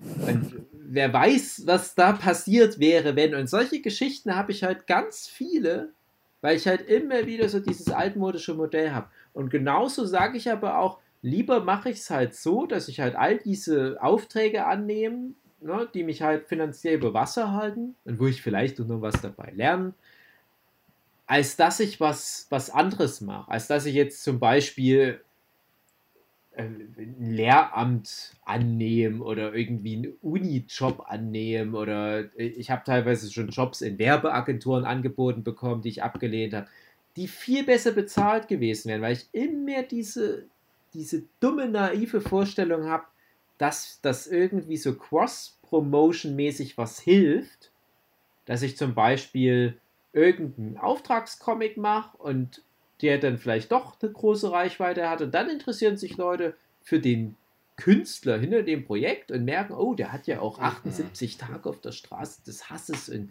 Entomen und Alani, Persephone und Mutters gelber Schirm zählen wir jetzt noch 80 andere Titel aufgemacht. das lese ich jetzt alles und dann auf einmal bin ich erfolgreich über diesen Umweg mit meinen Herzensprojekten. Und dann kann ich von den Herzensprojekten leben. Funktioniert nicht. Hat in den letzten 15 Jahren Freiberuflichkeit nicht funktioniert, es wird auch nicht mehr funktionieren. Selbst wenn ich jetzt, sagen wir mal, nächstes Jahr eine Auftragsarbeit rausbringe, was hypothetisch sein kann, was sich richtig gut verkauft, weil es halt für einen entsprechenden Verlag gemacht ist, der dann halt entsprechende Auflagen hat. Behaupte ich jetzt schon, das wird keinen Unterschied machen, wie viele Demon Mind Game Bücher ich verkaufe. Das ist halt auch immer so ein Trugschluss. Also da, da gibt es halt nicht so dieses gegenseitige Befruchten der Projekte. Ja, da, da, das ist eben auch wieder, das ist wieder die, die Frage der Erfolgs, der Erfolgsmessung. Ne? Was ist der Erfolg für dich? Ne? Ist das mhm. eben der Verkauf? Ist das das davon leben können? Wie auch immer. Wenn es nicht irgendwie 1500 Views sind, dann müssen es die 10.000 sein. Äh, schwer, ich, ich finde es schwer, das sozusagen daran ausrichtend irgendwie in einer, ja. Aber was wäre ich, denn? Ich persönlich kann so nicht, also ich, ich könnte, ich habe Schwierigkeiten da, da sozusagen mich, mich dran zu orientieren an sowas. Ja, aber was wäre denn für euch beide jetzt das, wo ihr sagt, ich bin jetzt da, wo ich, wo ich hin wollte oder damit kann ich jetzt arbeiten. Das ist jetzt die, die Reichweite. Ich, ich weiß nicht, wie ich es anders formulieren soll. Also, ah. ähm, also ich denke mehr, ich denke mehr so in, ich denke mehr in dem Projekt. Also wie, ich denke mehr so, wie kann ich, wie, wie hat sich meine, meine Zeichnung und mein Storytelling weiterentwickelt? äh, in, in der Zeit? Oder wie, was kann ich als nächstes verfeinern oder verbessern, damit das mehr in meiner Vision eher noch gerechter wird oder damit ich eine coolere Vision herstellen kann, die, die mir irgendwie, auf die ich noch, noch mehr stolz sein könnte. So. Das ist so im Grunde das, woran ich versuche hauptsächlich zu denken. Dies, das ganze Views und so weiter, das ist so ein bisschen so hin, äh, auf der, auf der Rückbank, ja, und, und Views und ich glaube, Views sind eh ganz, ganz schwierig als Metrik. Das ist, glaube ich, eine groß, viel, viel Bullshit dabei. Also sowas wie, ich würde sagen, die ehrlichste Metrik ist immer noch, ähm, hört, sich, hört sich jetzt sehr unidealistisch an, ja, aber Geld. Geld ist halt ja. eine Metrik, die im Grunde einem etwas ermöglicht. Ja? Die ermöglicht dir vielleicht sagen wir mal, besseres Equipment zu kaufen oder mehr Zeit darin zu investieren in deine Kunst, in, dein, in, dein, mhm. in, dein, in, deine, in mhm. deine Projekte, die du vielleicht gerne machen möchtest und dadurch deine Lebensqualität zu verbessern. Ja? Ähm, während, äh, während halt Views an sich wertlos sind, meiner Meinung nach. Mhm. Sie sind ja. äh, fast so wie so ein Schleier, der vor dem eigentlichen Ziel äh, oder wie so, wie so eine Karotte, die vor dir hin und her gebaumelt wird von eben den Einrichtungen, die die halt herstellen, diese Metriken. Ne? Also Instagram, Facebook, was weiß ich was. Die manipulieren einen, ja, ne? In der ja, es gibt ja so Fälle, dass, dass es halt irgendwelche äh, InfluencerInnen gab, die dann, die halt immer irgendwelche, ja, Fotos von sich irgendwie irgendwas gemacht und dann wollten die aber das halt nutzen, um irgendwelche Projekte an den Start zu bringen. Also ich habe dann irgendwie im Kopf, es gab mal eine, die hat dann irgendwie weiß ich nicht, irgendwie dein Buch rausgebracht. Die machte halt also mit Gesundheit was irgendwie und hatte dann ein Buch rausgebracht. Und äh, über Instagram, das hat aber überhaupt nicht funktioniert. Die hatte nichts verkauft, weil die Leute, die wollten halt nur ein Bild von der sehen und darauf Like. Genau, klicken. richtig. Die wollten aber keine Bücher kaufen. Die wollen das, äh, die, die brauchen nicht mehr, weil die im Grunde kriegen ja schon das, was sie wollen von ihr. Ja, aber genau da bin ich halt auch. Also ich, ich hatte neulich mal, äh, da hatte ich einen, einen, Auftrag für eine Werbeagentur, ähm, wo man halt ja denkt, na, die Werbeagentur, die weiß ja eigentlich, wie das so läuft. Ja? Und ich, ich hatte halt. Warum, du denn? Werbeagentur. Also ich meine, Werbung an sich ist ja schon Bullshit, größtenteils. Also ja, diese ganze, die ganze, okay. also ich sag mal, halt mich, halt mich davon ab, hier politisch zu werden, aber äh, ich denke, diese ganze, im Grunde die ganze Marktwirtschaft ist größtenteils Schwachsinn. Also es sind äh, viele von der, im Grunde von den tatsächlichen Werten die eigentlich ähm, menschlich erstrebenswert und wichtig wären, komplett abgekoppelt. Äh, das, das, sagt dir, dass die wichtigste Metrik Geld ist? Ja, äh, leider. Das, ja, klar. Ich mein, also, äh, es, ist die, es ist die einzige Metrik, die eben äh, relevant ist. Ja, äh, ja klar. Ich, ich sagen, also, relevant im, im Kontext des Systems, in dem wir leben. Also ich sag Während mal, halt Geld ist das, was aus Versehen nebenbei mit passiert, wenn alles andere richtig funktioniert. Ja, also ich sag mal, wenn, wenn ein Film richtig gut ist, dann macht er auch Geld. Ne? Also zum Beispiel, also nehmen wir mal einen, Fight Club. Ne? Hookies und mein Lieblingsfilm war ja ein Flop, als er rauskam, hat aber hinten raus noch bewiesen über die letzten 20 Jahre, hey, es ist doch ein guter Film, der macht mittlerweile halt richtig Geld. Ne? Also durch DVD-Verkäufe oder durch was auch immer ist das mittlerweile was, was, was auch wieder Geld macht. Und ich glaube auch an, an Geld. Also ich bin auch jemand, als gerade als Medienwissenschaftler, der auch irgendwo sowas wie, wie Medienwirtschaft oder generell Wirtschaftswissenschaften mit als Schwerpunkte mit reingenommen hat ins Studium, um halt der Wahrheit auf den Grund zu kommen. Ich bin halt jemand, der sagt, ja, wenn was gehypt ist, wenn was Mainstream ist, dann hat das Recht. Dann, dann hat der Künstler, der das geschaffen hat, Recht. Und wenn das sowas Zynisches ist, irgendwo fast schon wie so ein Transformer-Film, was, was wirklich komplett jeden künstlerischen Anspruch in den Arsch tritt und sagt, nee, ich mache was mit so geilen Roboter und das ist so total dumm.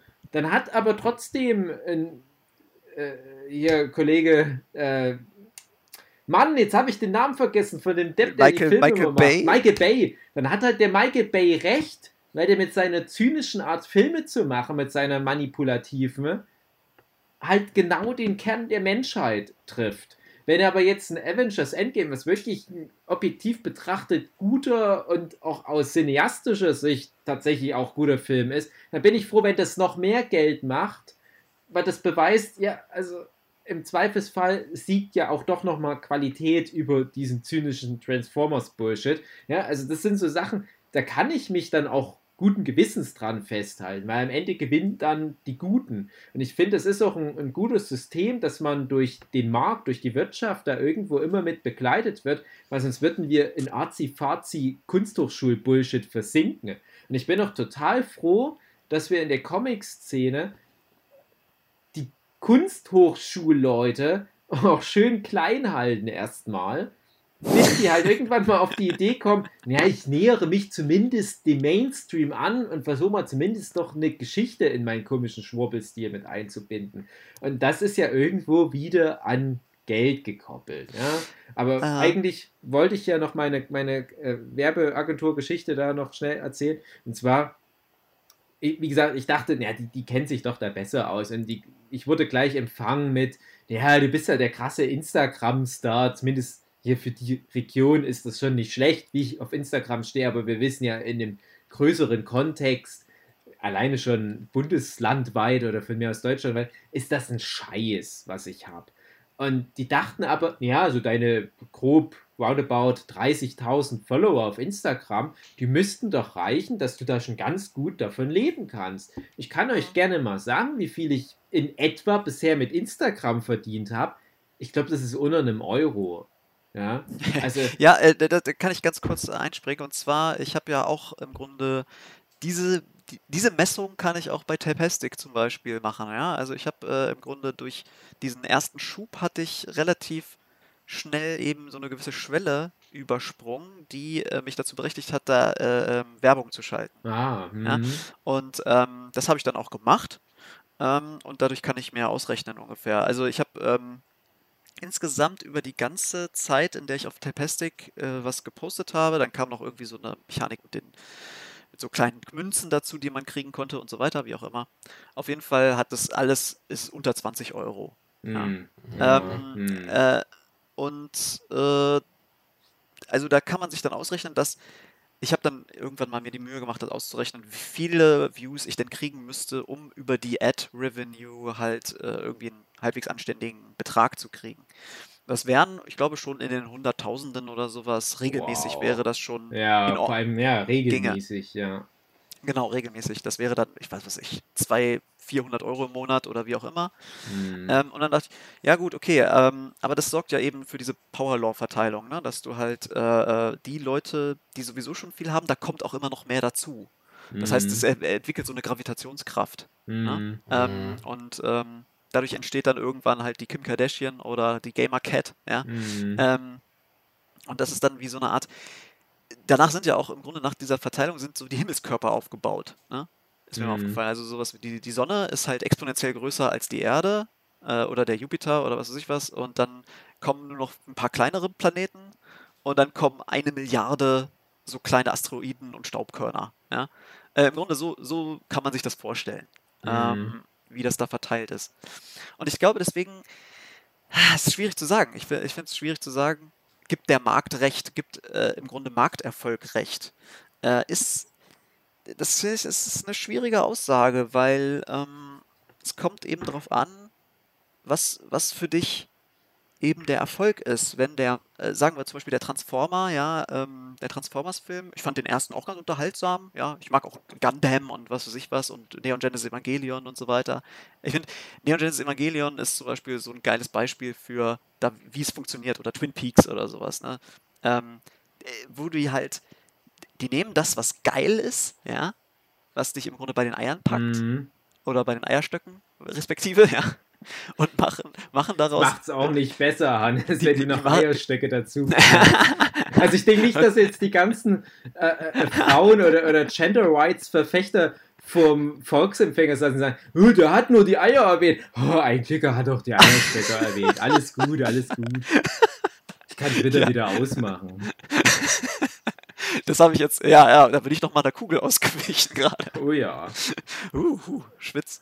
Aber, ähm, nee, aber da, da, da hast du im Grunde die perfekten Beispiele davon, wie im Grunde beides funktionieren kann. Ne? Die, die, nehmen im Grunde das, was geil ist, ja?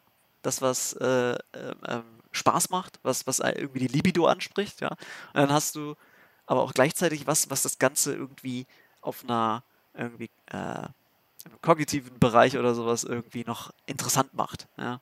Ähm, und das, äh, also, es weist über sich selbst irgendwie hinaus. Also, es ist wirklich was das, das einen langfristig faszinieren kann, also mich zumindest. Ja, das, das, das, ist, das, das ist sozusagen auch mein Ideal. Ja, das, ist, das, ja genau, also das würde ich halt auch sagen. Also ich, ich würde jetzt mal aus, aus meiner klugscheißerischen Wissenschaftlersicht eine polyseme Lesart nennen. Das bedeutet, das ist ein Produkt, was auf mehreren Ebenen funktioniert und Neon Genesis Evangelion, ich mag es auch total gerne, ich mag es auch viel lieber als zum Beispiel Gundam oder für mich ist auch jetzt die Transformers, ähm, weil Neon Genesis Evangelion ja wirklich auch einen philosophischen Überbau hat, wo ich mich auch super gerne da so richtig reinnörden kann und das, das Multiversum und dann gibt es da eine Version, da sind die an der Highschool und, und, und wie funktioniert das? Was ist jetzt die Analogie zu der ersten Anime-Umsetzung? Was ist jetzt die Analogie zu bla bla, ne? Aber das ist jetzt schon ein Punkt, ganz ehrlich, wo 90, na, sagen wir mal 80 Prozent der Neon Genesis Evangelion-Fans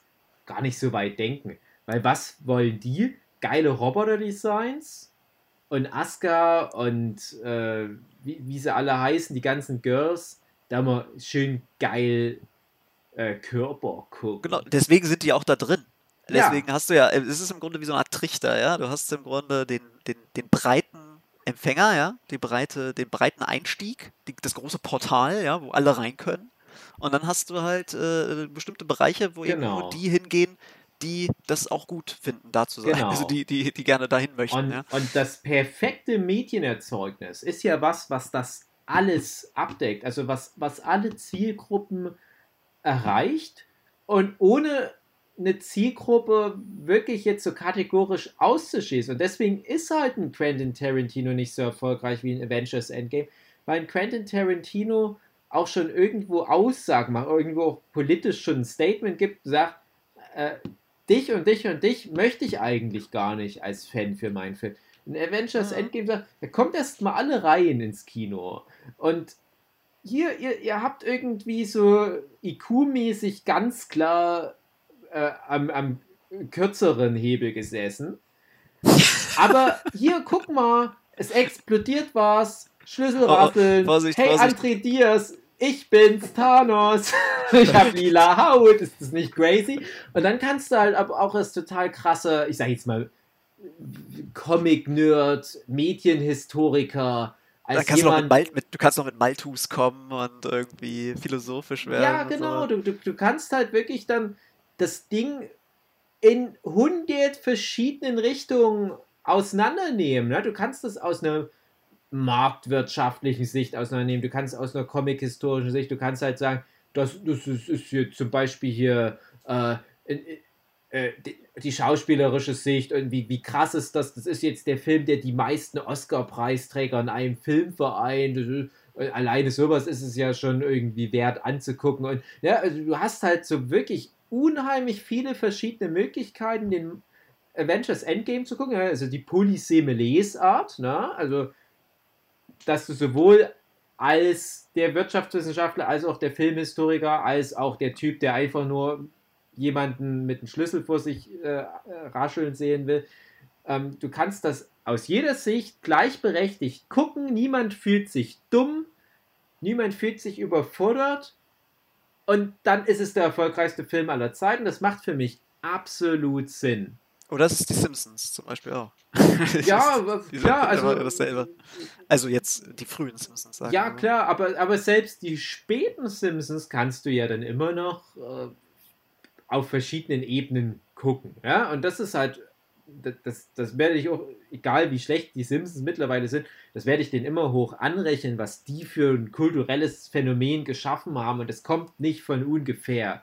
Und das ist nämlich auch ein Grund, warum ich halt an, an dieser Hypothese festhalte, dass der Markt schon recht hat. Weil ich glaube, die Leute, die letztendlich richtig erfolgreich sind, das sind immer Leute, die den Markt auch verstehen. Und jemand, der den Markt versteht, vor dem habe ich per se Respekt.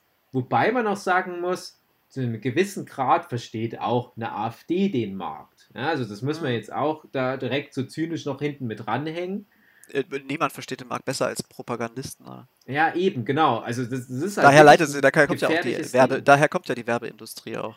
Und es ist halt irgendwo auch da wieder so es gibt da halt eine Nachfrage, die haben halt ein Angebot und so weiter. Ja, das ist, das ist nichts anderes. Es ist immer, ja. es geht ja auch letzten Endes auch da wieder drum und da bleiben wir halt ja. bei deinem wichtigsten Parameter, Geld zu verdienen, weil die AfD ist halt auch deswegen primär existent, weil da ein paar schlaue Leute sagen, auf Kosten von ein paar weniger schlauen Leuten, hole ich mir jetzt hier mal so ein, ein Mandat oder was. Oder ich, mhm. ich, ich, ich schaffe es jetzt hier irgendwie, einen Platz zu besetzen für die nächsten vier Jahre in, in diesem Landtag und da kriege ich im Monat 10.000 Euro.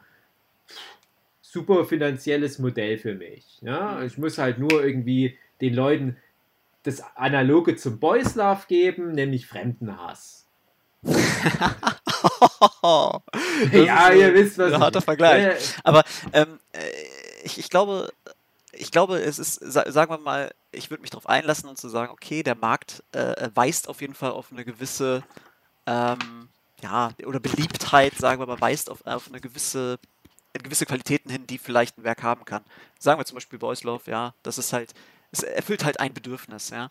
Aber ähm, das ist ja auch, das ist ja auch völlig in Ordnung. Wenn es viele Bedürfnisse gleichzeitig erfüllt oder die Bedürfnisse vieler Leute, ja, äh, wie zum Beispiel Avengers, ja, da hast mhm. du die, äh, die Leute, die schon zufrieden sind, wenn, wenn, sie eine Explosion sehen im Fernsehen, und dann hast du die Leute, die gerne über Malthus spekulieren oder was weiß ich was, über äh, ähm, äh Exterminismus oder keine Ahnung, ja. Ähm, okay, schön. Äh, das ist auch ein sehr erfolgreiches Beispiel, finde ich, und ein schönes Beispiel für das, dafür, was, was eben auch eine gute Geschichte, äh, ein gutes Stück Medium auch irgendwie leisten kann. Ja? Ähm, aber ähm, ich würde das nicht unbedingt gleichsetzen mit den, den, dem eigentlichen Markterfolg, weil ich glaube, ähm, was eben bei dem Markterfolg dann eben auch noch stark mit reinspielt, ist eben äh, Strukturen und, und, und äh, ähm, äh, sagen wir zum Beispiel, im Internet ist ja äh, derjenige, der das Geld verdient, sind ja die äh, äh, Plattformen, ne? Nicht die mhm. Leute, die da drauf ihr Zeug drauf tun. Also das, die, die das große Geld machen, das ist nicht, sind nicht die Leute, die auf Tapastic ihre, ihre Comics posten, sondern das ist Tapastic selber. Mhm. Ja? Mhm. Oder, ähm, oder äh, Patreon oder was weiß ich was. Ne? Ähm, wer am besten dasteht, ist immer noch Patreon. Nicht die Leute, die darauf ihre, ihre Sache machen. Auch wenn es da sehr erfolgreiche Leute gibt und ob ich das Modell ziemlich gut finde. So, ne? Das ist, mhm. glaube ich, auch zukunftsweisend. Aber ähm, jedenfalls diese Struktur, ähm, in die man eingebettet ist, die ist, glaube ich, wirklich sehr, sehr wichtig. Also sagen wir zum Beispiel, ähm, ich glaube, guter, guter, gute Inhalte, ja, also sagen wir ein gutes Avengers, äh, der Avengers, der Film, der wäre auch ähm, nicht möglich gewesen, wenn du nicht diese gewaltige Marketingmaschinerie da drumherum hast und sowas. Ne? Du hast ja im Grunde äh, die, äh, den, einen der teuersten Filme aller Zeiten, am teuersten produziert, mit aber auch teilweise gleichzeitig dem besten, einem der besten Drehbücher, okay, ähm, für den Comic-Bereich. Ähm, ja. Und auch gleichzeitig, ähm, gleichzeitig einem, äh, der, einer der, der aufwendigsten Werbekampagnen aller Zeiten. Ja. Und ohne einen dieser Faktoren hätte es nicht mm. in derselben Art funktioniert. Ähm, ich denke mal, ähm, genauso kann man das auch für Comics zum Beispiel sehen. Wenn, äh, sagen wir, du machst einen guten Comic, der, man da kann sich eben nicht darauf verlassen. Ich bin zum Beispiel keineswegs irgendwie überrascht oder frustriert, wenn ich sehe, dass auf Stars Profaned eben nicht so viel äh, Views bekommt. Ja? Mhm. Ähm, Habe ich kein Problem mit, weil ich weiß, äh, erstmal, solange es nicht unterstützt wird von einer Institution, wie zum Beispiel mhm. Tapastic selber, äh, das habe ich ja direkt gesehen, Ne? Wenn Tapastic es posten würde, so wie es, sagen wir, The Inheritors, kennt ihr, wenn ihr das kennt, ne? auf Tapastic. Nee. Hervorragende, geile, geile Serie. Ja? Sehr, sehr, also technisch perfekt. Ja? Auch hervorragende Erzählungen und so weiter. The Inheritors kann ich nur empfehlen. Sehr, sehr tolle Serie. Wird äh, jedes Mal, wenn ich auf Tapastic gehe, ist das Ding gefeatured. Auf irgendeine oder andere Art. Ne? Mhm. Das heißt, und, und äh, äh der, der ähm, die Zeichnerin und die, Erzähl äh, die, die, die Autorin, ich weiß gar nicht, ob das überhaupt jemals fortgesetzt wurde. Aber äh, ich habe schon lange nicht mehr gelesen. Ich weiß nur, dass die vielleicht einmal alle drei Monate was gepostet hat. Ne? Mhm. Und dann irgendwie, gut, ein ganzes Kapitel, aber nur so alle paar Monate mal. Was halt eigentlich ein Todesurteil ist mhm. für jede solche Serie. Ne? Aber da war jemand bei Tapastic, der hat gesagt, die machen wir groß. Ja. Mhm. Das heißt, du brauchst Unterstützung, du brauchst die Unterstützung dieser Institution Tapastic, um auf Tapastic zuverlässig erfolgreich zu sein.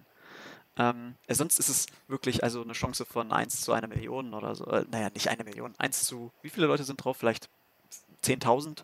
Ja, 1 zu 10.000. Ich weiß nicht, ob eine Million vielleicht sogar gar nicht mal so falsch ist. Mein, also. Meinst du, äh, Creator? Ich weiß es nicht. Also auf jeden Fall ja, geringe Chancen. Denkbar, hm. denkbar, denkbar geringe Chancen, ja. Eben, ja. Ähm, äh, und, und, selbst wenn man alles richtig machen würde, also in Anführungszeichen richtig machen würde, selbst wenn das, sagen wir mal noch Boys Love Gamer Cat, ja, ähm, äh, ist immer noch keine Erfolgsgarantie. Das muss auch gefeatured werden und das muss mhm. auch äh, äh, von den Leuten selbst weitergegeben werden, Mundpropaganda und so weiter. Ich glaube, das ist die einzige Chance, die man halt hat, wenn man nicht gefeatured wird äh, oder in einem Verlag sozusagen eingebettet ist als, als äh, bezahlter Autor oder der dann Werbeunterstützung kriegt ähm, ist halt Mundpropaganda. Ja, aber das kann halt Jahrzehnte dauern, wenn es überhaupt funktioniert, ne? Äh, bis man da dann auf ein Level kommt, wo man halt davon irgendwie leben kann. Ja, also dann ist halt äh, am Ende die Frage, wovon will ich leben? Will ich von dem Zeug leben, das ich kacke finde, oder will ich von dem Zeug leben, das ich gut finde? Das ähm, ist ja aber, wenn ich da schon einhaken darf, also das ist, das ist ja auch, wenn ich sage, der Markt hat recht, dann muss man natürlich mit bedenken, wie komplex der Markt ist, mit all den Richtig. Systemen, die da dranhängen. Und in einem, in einem offenen Markt müsste eigentlich ein, ein, Big Mac müsste eigentlich 200 Dollar kosten, wenn, die, wenn man den ökologischen Fußabdruck noch mit einrechnet. Ja? Das ist, äh, also der Markt versagt da ganz gewaltig. Und in vielen mhm. anderen Bereichen versagt der Markt auch. Also ja, ja. gerade gerade also, jetzt. das ist, das ist halt alles irgendwie ein abenteuerliches Spiel, wo die Menschen ihre komischen Systeme hier da drauf gepackt haben. Und dann ist das natürlich nicht mehr auch fair verteilt, wenn man so will. Aber ich wollte halt vorhin primär darauf hinaus, aber es kristallisieren sich zwangsläufig Expertisen raus, denen ich dann vertraue und das ist immerhin schon was. Also wenn in einem Bere gewissen Bereich jemand eine Expertise aufgebaut hat, egal ob es der Beste ist oder was, aber ich kann dem dann vertrauen. Ne? Aber du hast halt dann Faktoren, die leider zum Beispiel auch jetzt uns davon abhalten, erfolgreich zu sein, Obwohl ich bei uns allen dreien sagen würde, wir hätten das ja verdient, erfolgreicher zu sein, als wir sind. Aber uns fehlen halt so ein paar dieser, dieser Gimmicks. Ne? Und ich sage ja auch immer, ich bin dann kein Fan davon zu sagen, einfach pauschal, ja, das ist halt Glückssache. Ob du gefeatured wirst, das ist Glückssache. Es ist keine Glückssache, es gibt die Leute, die das manipulieren können. Aber du kannst das halt nur bis zu einem gewissen Grad manipulieren. Du kannst zum Beispiel jetzt sagen, ich habe jetzt hier irgendeine Webserie und jetzt schalte ich überall für viel Geld Werbung. Und ich kenne viele Leute, die haben das gemacht und sind dann auch erfolgreich geworden. Und wenn die eine Substanz hatte, diese Webserie oder was auch immer, dann hat das halt auch gehalten. Ja? Dann musst du nicht mehr ständig Werbung schalten, aber dann hast du halt erstmal so einen Grundstock. Aber es gibt dann halt auch die Leute, die haben diese Werbung gemacht für ein beschissenes Produkt und das hält sich dann nicht. Also dann genau, hält ja. halt irgendwo der Markt recht. Und ich bin halt jemand, ich habe noch nie irgendwo was investiert. Ich, ich habe nie wirklich Geld in was investiert. Das höchste Gefühl ist mal so 20 Euro für Visitenkarten. Und da denke ich mir, das ist ja schon fast wie Betrug, weil ich bescheiß ja jetzt irgendwie das System und alle anderen in der Szene. Ich habe teilweise mal auch schon mal rumgefragt auf irgendwelchen Manga-Conventions. Die anderen Künstlerinnen, auch die jüngere Generation, für die ist, ist Werbegeld mittlerweile ganz fester Bestandteil dieses Dings. Und da denke ich mir, ja, die sind halt einfach schon ein ganzes Stück weiter. Du musst halt erstmal wirklich die Spielregeln mit befolgen bevor du dich halt endgültig beschweren kannst. Ich bin halt dann aber immer noch, wie gesagt, der alte Mann mit seinen komischen Idealen. Äh, ich halte mich eher fern von, von Webtoons. Ich finde, Patreon ist eine der coolsten Erfindungen unserer Zeit, aber ich traue mir selber gar nicht mal zu erwähnen, dass ich, äh, Webtoon, äh, ich meine Patreon, ähm, ich traue mir aber selber gar nicht darauf hinzuweisen, dass ich Patreon habe, weil ich denke, ah, aber dann gibt mir jemand Geld und, und das, da schäme ich mich dann, so gut bin ich nicht und das habe ich gar nicht verdient, ich habe ja gar nicht direkt dafür gearbeitet, ich soll doch lieber mein Buch kaufen. Alles total dumm, ne? Ich spiele halt das Spiel nicht richtig mit und die neue Generation, lass es jetzt die dritte oder vierte oder fünfte Welle, Mangaka oder Comiczeichnende sein, scheißegal ich glaube, ein ganz wichtiger Aspekt, was die ausmacht, was die als diese aktuelle Welle auszeichnet, ist, die kennt den Markt besser. Also das habe ich jetzt schon mehrfach angedeutet. Jetzt sind wir gerade bei dem Thema, da können wir es ja beim Namen nennen. Die wissen, ja, man muss Werbeetat aufbringen. Man muss. Naja, das, das versteht sich eigentlich theoretisch bei jedem Unternehmen verspricht sich das, versteht sich das ja genau. Also das sind, das, das sind halt Selbstunternehmer. Das sind ja dann hoffentlich Freiberufler, die auch entsprechend das angemeldet haben. Und die spielen das Ding dann ordentlich durch. Und, und die wissen dann halt auch, das ist mein Beruf, da gehört eine gewisse Professionalität und Beständigkeit dazu. Ich trete jetzt professionell auf dem Markt auf. Das ist eine gewisse unternehmerische Sicht auf den Markt, die verspielt nach außen wirkt, aber eigentlich total kaufmännisch, kauffrauisch, korrekt nach irgendeinem System abläuft. Und dann kommen halt so ein paar Hallotris, wie halt jetzt auch ein Hugi und denken, ha, aber ich habe mal wieder nach Jahren was mit einem lustigen Sexbär gemalt. Ich will auch Erfolg. Ja, natürlich hat man dann nach der Art keinen Erfolg. Und natürlich habe auch ich nach der Art keinen Erfolg, wenn ich dann sage, ja, also ich lasse mal irgendwie 50% dessen weg, was ich eigentlich jetzt machen müsste weil ich doch so einen geilen Comic habe und das müsste doch die 50% locker kompensieren. Ich bin ja immer noch ein besserer Zeichner und Storyteller als die und die und die. Nee, also funktioniert das nicht. Und da darf Gibt's ich mich da, dann auch nicht beschweren. Gibt es da ein Playbook oder sowas? Weil äh, das würde mich ja, auch interessieren. Das, das, ich glaube, also das Ding ist, ich habe mit vielen von diesen super erfolgreichen Leuten drüber gequatscht. Also zum Beispiel waren wir mal beim Huki zu einem Workshop, da war die Nana da und die Nana ist ja super erfolgreich mit allem, was die da macht.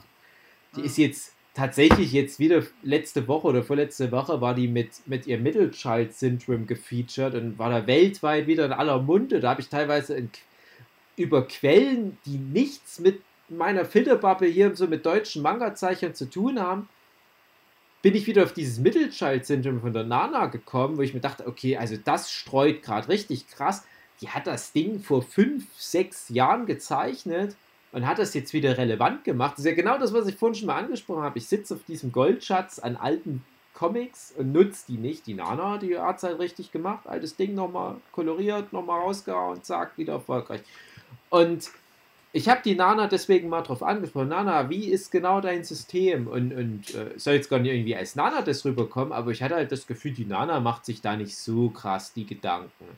Also die hatte halt einfach ein natürliches Gespür und ich glaube, das ist halt das, was diese Generation auch ausmacht.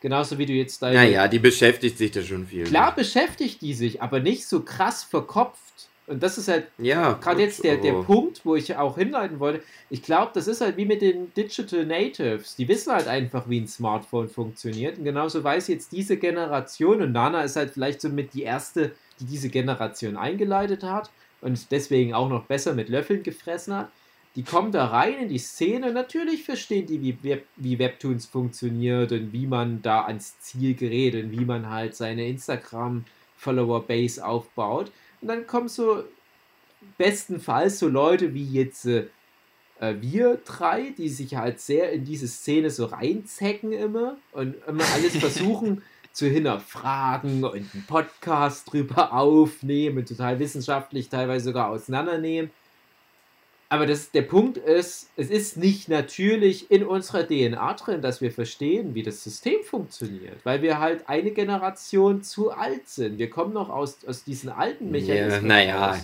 ich bin, also, genau, ich bin genauso alt wie Nana. Also ich Nee, es geht ja aber nicht da um, ums, ums biologische Alter, finde ich. Es geht, ja. äh, es geht um das Alter des Handys. ja, das Alter des Handys. Es, es, geht, also es, es gibt ja auch genug alte Leute, die wunderbar äh, wissen, wie Instagram funktioniert. Ich glaube, eine der erfolgreichsten Instagramerinnen, das ist auch diese ältere Frau, die sich dann immer so schminkt und so modelmäßig nochmal anzieht. Die ist, glaube ich, über 80 oder so. Also das, das, das meine ich gar nicht. Aber trotzdem würde ich felsenfest behaupten, Hugi, du bist dann eher so in meiner Welle, habe ich es ja jetzt eigentlich eher mal genannt, gefangen dass wir halt noch aus dieser es gibt nichts Geileres als Taschenbücher-Generation. Ja, wir können halt nicht loslassen. Ja, genau. Und, und das hat mich halt immer davon abgehalten, diese neuen Mechanismen zu lernen, zu verstehen. Und ich merke ja, wenn ich mich aber dann mal mit, mit so einem Ding beschäftige, dann kommt das nicht mehr natürlich, sondern ich muss mir das wirklich auf so eine wissenschaftliche Art draufpauken. Bei mir kommt halt, wie gesagt, so ein Instagram-Erfolg, so ein moderater Instagram-Erfolg, das kommt nicht von ungefähr. Das ist kein Glück in Anführungsstrichen, das ist keine, was weiß ich, was für eine interessante Fügung von äußeren Umständen, sondern das ist ein geplanter so und so viel Stufenplan, wo ich teilweise einen Monat vorher anfange zu planen, was ich mache in täglichen Abständen und jetzt mache ich dieses Meme mit und jetzt mache ich das mit. Und das muss aber auch immer in so das Gesamtbild passen, weil ich da eine gewisse, gewisse Corporate Identity auf Instagram verfolge, eine gewisse Künstlerpersona pflege. Und das ist bei mir aber alles reflektiert. Und dann kommt, und wie gesagt, das soll nicht irgendwie negativ klingen, aber dann kommt da irgendwie so eine äh, 20-jährige Künstlerin so aus dem Nichts gefühlt und die weiß aber einfach von vornherein, was gut ankommt und macht einfach das, bespielt so eher aus Versehen und ist trotzdem erfolgreicher als ich. Und das ist auch nichts, wo ich jetzt drüber jammer, ne? also falls das so klingt, sondern das ist halt einfach so der Lauf der Dinge. Genauso wie alte Leute Schwierigkeiten haben, Avengers Endgame zu gucken. Weil es denen zu viel los ist auf dem Bildschirm. Ja. Aber da, mit, diesem äh, mit diesem analytischen Ding, da sind wir uns relativ ähnlich. Also ich, äh, ich sag mal, ich denke, wenn es so ein, ja, wenn es so eine Art Betriebsanleitung, also es gibt ja auch Leute, die sagen, ich lese niemals Betriebsanleitungen, ich probiere das alles so aus. Ich bin jemand, der liest auch Betriebsanleitungen sehr gerne, ja, äh, weil meistens funktioniert es dann auch, wenn man was macht, ne? Mhm. Auch wenn man, ähm, keine Ahnung, mal eine Webseite programmiert oder sowas, ne? Da kommst du nicht drum rum. Da musst du irgendwas lesen und musst dich an bestimmte äh, Vorgaben halten und so. Und ähm, das ist ja auch an sich, ich glaube, das ist an sich nichts Schlechtes. Das ist halt, ja, ähm, ja ich glaube, es, es gibt da nicht so dieses, äh, Son Goku er kann die Jinjuju nur reiten, weil er halt eben nicht nachdenkt, weil er das ja. eine Herz hat sozusagen. Ne? Das ist, ist sehe ich ein bisschen anders. Also ich glaube, man kann auch ein sehr reines Herz haben, ja, äh, wenn man über die Sachen nachdenkt und weiß, was man tut. Aber ähm, ich glaube, ich für mich ist, ist halt eine, eine momentan ist für mich eine große Herausforderung, äh, so eine gewisse Fragmentarisierung von allem, äh, was online passiert. Also diese, was ich meinte mit diesem, das hatte ich schon immer so ein bisschen das Gefühl, dass ich nicht, äh, ich, ich kann nicht so eine Art Gesamtüberblick kriegen, den ich eigentlich gerne hätte. Ähm, ja. Ich hätte gerne einen Gesamtüberblick, ich würde gerne wissen, wo man was machen kann. Äh, und aber ich glaube, die, die Leute, die so intuitiv Erfolg haben, die stürzen sich einfach auf irgendwas, was sie irgendwie anmacht ähm, und wo viel passiert und dann machen sie da mit und dann funktioniert das auch irgendwie. So, ähm, aber das ist dann eben auch, ja, äh, ist so Hit or Miss. Also es könnte auch, sagen wir mal, dann ist es halt, heute ist es Instagram, morgen ist es vielleicht, weiß ich nicht, oh Gott, wie hieß das Ding, was jetzt in den Boden gekracht ist? Qubit oder Kubi, Kubik? Keine Ahnung, whatever. Ja. Es gibt ja ständig, ich bin letztens wieder über eine Plattform gestolpert, die sehr vielversprechend aussah, die ich aber schon wieder vergessen habe, weil es einfach 20 solche Dinge gibt. Ja, mm. jeden, jeden, jeden, Monat gibt es 20 solcher neuen Plattformen. Und ähm, bis, bis dann so jemand wie, wie wir, so eine langsame Tröte, ja, ähm, irgendwann sich dazu äh, herablässt, halt irgend sowas auszuprobieren, ähm, ist es schon wieder zu spät. Ja. Da muss man eigentlich blind reinspringen mhm. äh, und dann seinen Scheiß daraus ballern. Äh, aber ja, ich, ich, ich bin, ich glaube, wo ich mich wirklich wohlfühle und ich, ich habe so eine Regel, ja, ich mache 80% das, womit ich mich wohlfühle, 20% versuche ich was Neues. Ja, das ist mhm. was, das ist so ein Zustand, in dem kann ich gut existieren. Ähm, da, ähm, äh, womit ich mich wohlfühle, ist das Storytelling an sich, zu überlegen, wie kann ich eine Geschichte aufbauen, dass sie halt äh, gut funktioniert, dass sie im Grunde auch äh, für mich emotional Resonanz hat, ja, dass sie, äh, dass es im Grunde dramatisch ist, dass es das aussagt, was ich möchte, dass es aussagt und ähm, wie kann ich mein Artwork verfeinern, sodass es dem am besten dient, ja. Mhm. Ähm, und das ist das, womit ich mich am wohlsten fühle und das, ich glaube, wie du schon sagst auch, wenn du halt kein gutes Produkt hast, kannst du so viel Werbung machen, wie du willst äh, und es wird nicht unbedingt nachhaltig sein. Ja? Äh, du brauchst halt, das gute Produkt muss halt zuerst da sein. Und ich habe teilweise das Gefühl, äh, ich bin auf dem Weg dahin, aber ich bin noch nicht hundertprozentig da. So, ne? Ich bin noch, ich bin immer noch so ein bisschen am Probieren und Überlegen und ähm, wann, wann ist der Moment, an dem ich anfangen möchte, wirklich Geld in die Hand zu nehmen mm. und das mhm. zu promoten, ne?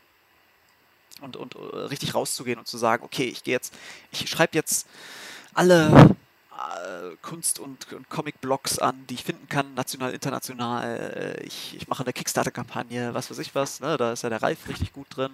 Mhm. Ähm, und äh, äh, mache all diese Schritte, die dann in diesem Playbook, mhm. wenn es existiert, da drin stehen. Ja, aber an, an, diesem Punkt war ich bisher noch nicht so richtig. Ja, da brauche ich immer so jemanden, der, äh, der da schon fitter ist. Ja, wie zum Beispiel die ganze Social Media Sache hat Olli gemacht bei Facebook, mhm. bei Nego Nego, ne? was so gut funktioniert, was relativ gut funktioniert hat. Ähm, das äh, äh Kickstarter-Ding hat alles Ralf gemacht, oder, mhm. ne? weil mhm. der hatte damit schon Erfahrung. Der äh, fühlt sich da sicher und hat da Bock drauf.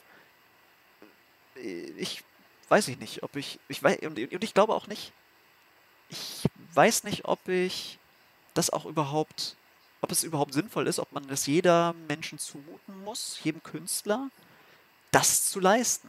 Vielleicht ist es gut, eine Arbeitsteilung aufzubauen. Vielleicht ist es ja, gut so ist sagen, es ja eigentlich früher viel mehr auch noch gewesen.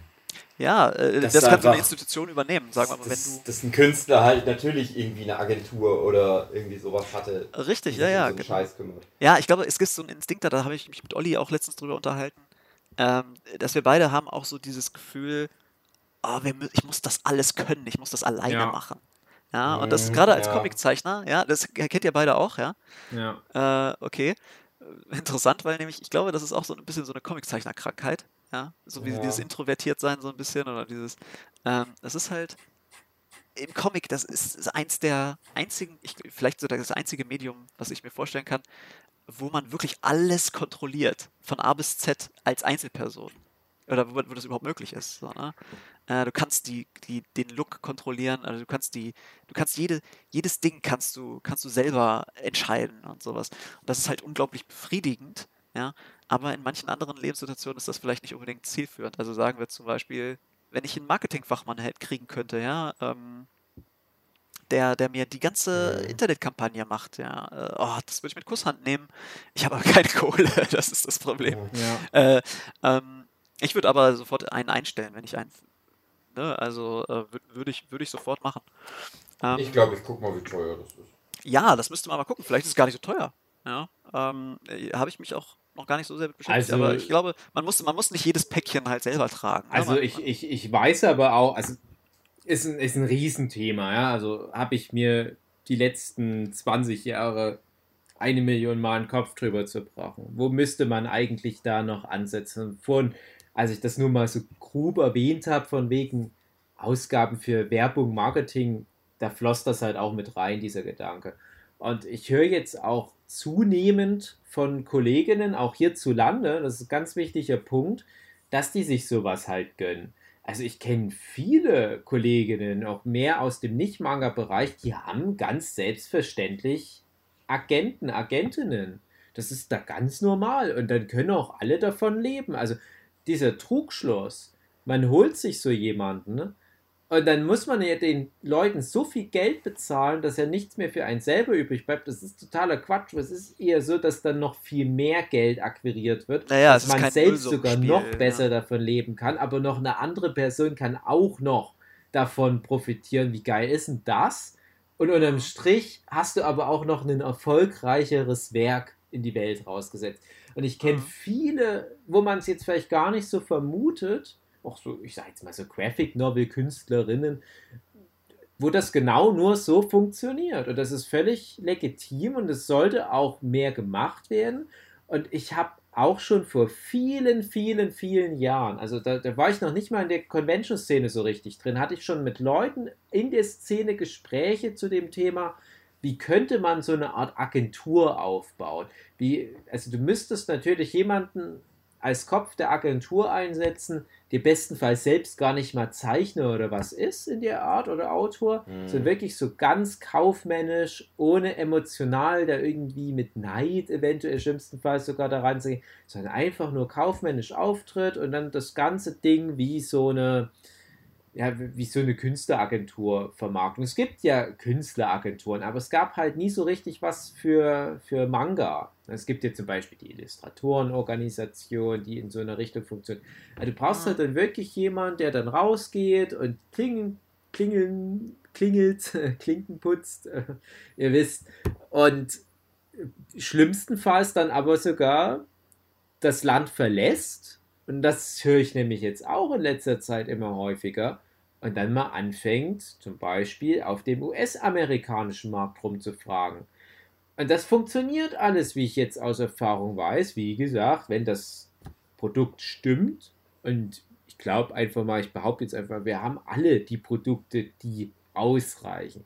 Es lohnt sich jetzt auch nicht für dich, Hannes, was weiß ich, dein auf Stars Profaned oder dein Bierpong-Projekt oder was auch immer, noch mehr reifen zu lassen oder äh, von mir aus Nico Nego. Das sind alles Top-Produkte, die jetzt schon deutlich besser sind als das meiste, was da draußen jetzt in der Zwischenzeit einfach mehr Erfolg hat, als das, was du machst. Weil es halt einfach Leute sind, die sich nicht so lange haben da von irgendwelchen Sachen einlullen lassen und sich einreden lassen. Das könnte eventuell noch nicht so gut sein. Und bei mir ist es immer so die Trägheit. Ja? Also ich sag, ich behaupte einfach mal, meine Produkte sind schon seit Jahren gut genug, um oben mitzumischen. Aber für mich ist immer so, wichtig ist erstmal, das Produkt ist gezeichnet, so wie das fertig gezeichnet ist, habe ich keine Lust mehr, mich damit zu beschäftigen. Mhm. Total, also äh, dumm, total dumm wollte ich sagen. Ja, ja, aber äh, genau, äh, deswegen bräuchte man halt jemanden. Also, genau. Also, das, äh, man bräuchte halt so eine Art Treuhänder, aber das ist ja eigentlich den Job, den eigentlich ein Verlag zum Beispiel oder ein, äh, sagen wir, der straighteste Weg dahin wäre natürlich, äh, sagen wir, Tapestic, du wärst ein gefeaturter Künstler bei Tapestic, hast, kriegst äh, deinen monatlichen Lohn, ja, oder bei Webtoons, ja, kriegst deinen monatlichen Lohn und lieferst dann halt im, in der Woche 30 Panels ab. Das ist der Deal, ja. Mhm. Ähm, und, ähm, und dafür kriegst du halt so viel Geld, dass du davon leben kannst. Und äh, der und Webtoons kümmert sich um das Marketing, um alles andere. Ja. Und ähm, das ist ja eigentlich die Art von Arbeitsteilung, die äh, funktioniert und notwendig ist. Ähm, genau. Ich hab, ich kann ja mal, ich kann ja mal mein, mein, mein fernes Ziel ja am, am, am Horizont. Ähm, ich fände es geil, halt auch so eine, eine, äh, eine, Plattform aufzubauen. Im Grunde sowas wie Tapastic halt nur für den eben äh, deutschen, deutschsprachigen Raum vornehmlich. Äh, vielleicht zentraleuropäischen Raum. Ja, vielleicht kann es dann auch Englisch sein, keine Ahnung. Ähm, aber halt auf so eine Art ähm, Umlagebasis oder so eine Art, also im Grunde als in einer Genossenschaftsform oder so, ne, dass im Grunde Künstler beitreten können, ähm, dann Stimmenrecht haben, vielleicht auch bei bestimmten Entscheidungen, keine Ahnung. Und dann hast du ähm, im Grunde äh, idealerweise hast du so Zugpferde, hast auch im Grunde gefeaturete Künstler und so weiter und, und äh, äh dann bei Tapastic, wenn du da, wenn du da im Grunde Ad-Revenue machst, werden da ja auch 20% von abgezogen, genauso bei Patreon. Genauso könnte man es da machen, man könnte vielleicht, könnte auch 10% oder 18% oder was weiß ich was machen. Und das wird dann eben von, von den Einnahmen abgezogen und wird umgelegt, idealerweise nach, nach eben Betriebskosten äh, oder jemand, ne, jemandem muss man bestimmt irgendwelche Webdesigner einstellen, äh, Webdeveloper und so, die das am Laufen halten und auch äh, natürlich Buchhaltung und all diese Sachen. Ähm, und der Rest wird umgelegt auf die anderen Künstler, die eben nicht so viel Traffic kriegen. Das heißt, mm. die kriegen dann am Ende eine Ausschüttung äh, jedes Jahr ne? und äh, ähm, alle haben was davon. Ja. Also du bist sozusagen dreckiger Kommunist. Äh, genau, ja. Also Anarchi Anarchist, um genau zu sein. Also ich, ich weiß halt nicht, ob das noch zeitgemäß ist, halt dann das regional trotzdem noch einzuschränken, selbst wenn nee, nee, nee, oder ganz Europa vielleicht, vielleicht, vielleicht nicht, aber ich, ich denke, ähm, es gab immer mal wieder Bestrebungen auch ähm, im Grunde ähm, sozusagen, man, man muss, man, es gibt ja auch den Trend der Lokalisierung zum Beispiel, dass man sagt, äh, man braucht mhm. auch lokale Angebote von im Grunde kün lokalen Künstlern für lokale Leute, die halt dann eben die bestimmten äh, Bedürfnisse ja, und, und, und Temperamente der Leute äh, eben kennen. Also sagen wir zum Beispiel der Trachtman, ja. Den mhm. Trachtman gäbe es nicht in Südkorea. das ist mhm. klar. Das ist ein lokal, das ist Lokalkolorit, ja. Der kann nur in Deutschland existieren. Oder kann nicht, aber, aber äh, ne, ich weiß nicht, ob der, ob das anders funktionieren würde, aber ähm, sowas, ja, weißt du, was, was halt Lo Lokalkolorit hat, kann eben dann auch lokalisiert werden. Das ist ja auch in Ordnung. Ähm, äh, das weiß ich, das sind alles offene Fragen natürlich. Das ist ja ein Hirngespinst. Aber mhm. sowas in der Art ähm, fände ich halt super spannend, sowas äh, irgendwie auf die Beine zu stellen. Ich meine, ich habe da jetzt gerade sowieso nicht die Zeit für, aber ähm, das ist so für ferne Zukunftsmusik, das wäre so ein, so ein Ding, was ich halt total spannend fände. Ähm, aber noch spannender finde ich leider momentan an meinen eigenen Comics zu arbeiten und die mm. zu mhm. perfektionieren. Äh, ja, ich freue mich schon drauf, wenn das man sich halt dann wieder im Kreis, aber was das anbelangt, weil. Oh, richtig, ja, ja. Irgendwann muss man damit mal anfangen. Also, vielleicht fange ich auch damit irgendwann mal an. Wer ja. weiß, wenn, wenn ihr mal einen Anruf von mir kriegt. Vielleicht habt ihr Lust damit zu machen, keine Ahnung. Also, aber du hast natürlich jetzt schon so ein paar spezifische Elemente mit in diesem Konzept drin, aber das grundlegende Konzept ist was, das habe ich schon relativ häufig in den letzten Jahren gehört. Also es gibt ja, ja Hiveworks zum Beispiel, glaube ich, ist auch so ähnlich. Wie, wie? wie? Oder Hiveworks. Oh, nee, kenne also, ich auch nicht. Äh, ich weiß nicht, es gibt so diverse, oh Gott, es gibt so viele wie, wie, wie Sandkörner am Meer. Ja, und das ist halt, du, du musst ja was schaffen, wo die Leute sagen, ja, das macht Sinn, dass ich mir das jetzt auch noch mit draufpacke, dass ich mir da jetzt eine App ziehe oder was. Aber was ist das? Was macht Sinn? Ich glaube, du musst halt erstmal um deine Plattform drumherum so einen Unique Selling Point festmachen und der Unique Selling Point kann nicht sein, ja, wir haben auch Comics, die gibt es nicht auf Webtoon oder Tapas, weil dann sagen die Leute, ja, aber ist uns das scheißegal, wir, wir kommen ja schon mit dem Lesen nicht hinterher, was das anbelangt. Aber genauso schaffen es ja dann immer wieder auch irgendwelche neuen Plattformen, den Grund zu liefern, warum das jetzt besser ist. Warum funktioniert zum Beispiel ein Instagram aktuell besser als Facebook, obwohl ja Instagram nichts anderes ist als ein extrem reduziertes Facebook. Das ist ja Bilder hochladen mit einem kurzen Text, das ging ja auch all die Jahre auf Facebook. Aber Facebook kann noch tausend andere Sachen, aber dann kommt ein Instagram und sagt, ja, wir nehmen aber hier diese tausend Sachen weg. Oh, guck mal, viel erfolgreicher. Und ich glaube, so musst du da auch rangehen. Also, also, dass man zum Beispiel sagt, wir machen was du schon auch angesprochen hattest, äh, was du, du hattest, glaube ich, bei, bei Tapas, dass das dann immer so ein, in einem Genre nur die Preise vergeben werden, dass du dann halt auch sagst, uns, ja, hm. ja ähm, dass du dann halt sagst, du machst jetzt die Plattform nur für ein bestimmtes Genre oder äh, du, du, du legst irgendwelche Parameter fest, die schon auch viele Sachen ausschließt. Ja, du sagst zum Beispiel, es ist schon mal ein Manga-Stil. Es ist jetzt nicht so eine Stilmischung, wie bei Tappers und, und Webtoons, sondern du, du gehst da ein bisschen faschistischer ran und sagst, nö, es muss schon erkennbar Manga-Stil sein. Dann sagst du, gehst noch einen Schritt weiter und sagst, alles, was bei uns veröffentlicht wird, wird redaktionell im Vorfeld schon mal aussortiert.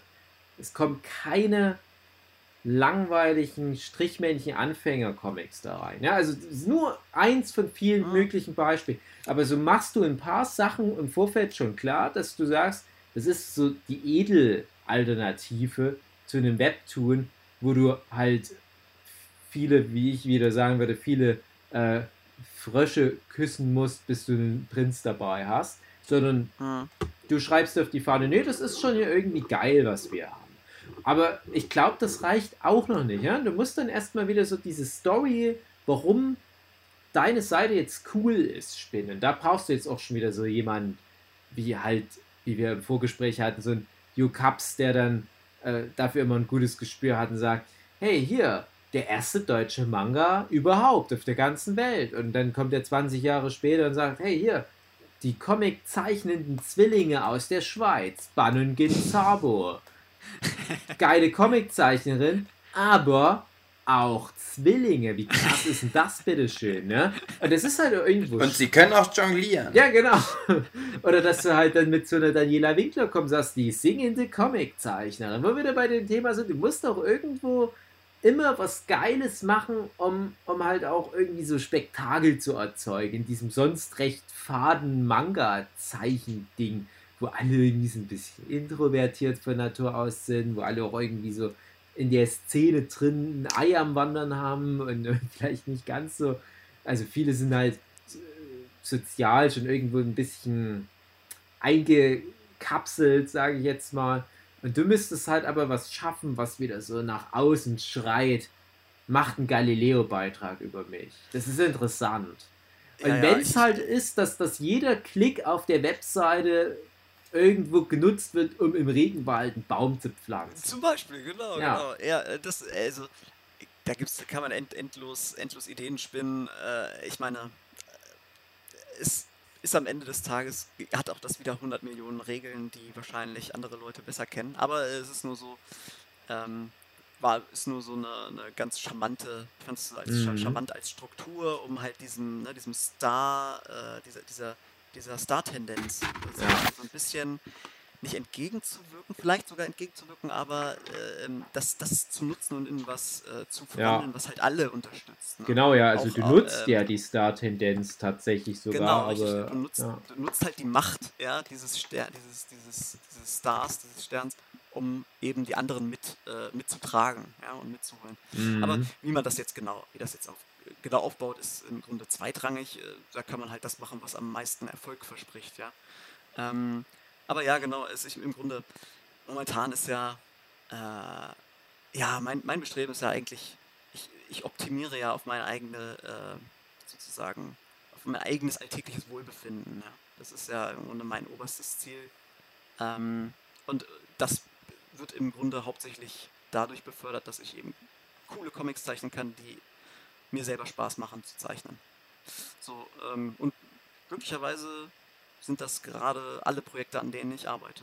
Ach, du hast ähm, gut. Aber mhm. ja, nur eins davon ist bezahlt.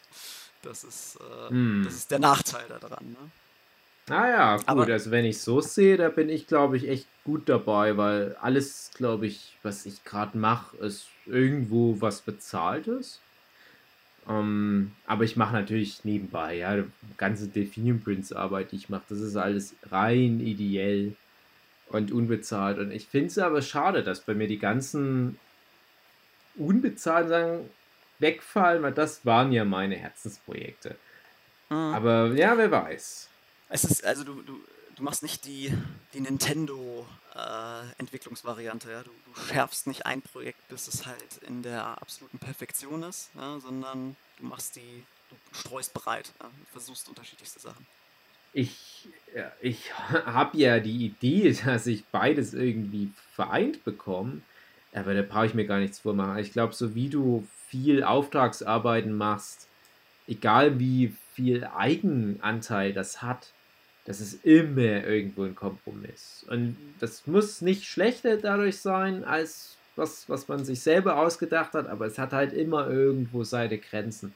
Und ich denke dann immer bei jeder Auftragsarbeit und alleine heute sitze ich, ja, ich sitze jetzt gerade die ganze Zeit während dieses Podcasts an Tuschezeichnung für eine dieser Auftragsarbeiten.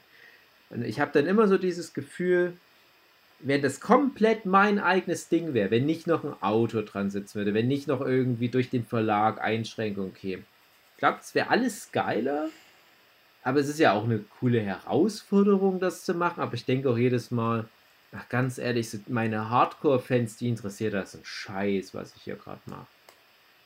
Aber ja, ist halt dann wieder die Frage, ist, ist das relevant? Wenn doch nur das Geld zählt, ist das relevant, dass meine Hardcore-Fans, die drei Leute, davon halten. Hm. Ja. Ich habe äh, halt, ja. ich habe halt irgendwie dieses eine komische große Künstler, ich habe euch ja auch schon mal vorhin gefragt, ich glaube, das ist dann so ein bisschen falsch ange, was so für euch so dieses finale Ding wäre, wo ihr hin wollt. Und ich kann es ja mal ganz kurz für mich sagen, ich habe halt so eine Mischung aus ein paar verschiedenen Sachen. Also ich will einmal ganz viele Comicpreise am Ende meiner Karriere im Schrank stehen haben ich hatte auch immer so diesen großen Wunsch, zumindest die großen deutschen Comicpreise zu bekommen. Ähm, jetzt fehlt mir tatsächlich zum Beispiel auch der Max und Moritz Preis, den jetzt der Hannes natürlich schon hat. Naja, aber. aber es ist nur der Publikumspreis. Naja, aber trotzdem, es ist ein Max und Moritz Preis. Ich habe halt. Der Pöbel, der ich habe ja ein paar rumstehen, aber das das ist halt sowas, ja, der Max Notweis, der war schon mal so nah, ich hätte ihn schon mal fast gehabt und dann, naja. Aber das ist halt was, was mich motiviert. Ja? Also ich, ich will auch gar nicht, dass es mal komplett vorbei ist, dieses Spiel, weil ihr kennt es ja, wenn man irgendwie was sammelt, dann hat man die Sammlung komplett und dann denkt man so, ah, okay, langweilig, die Schublade.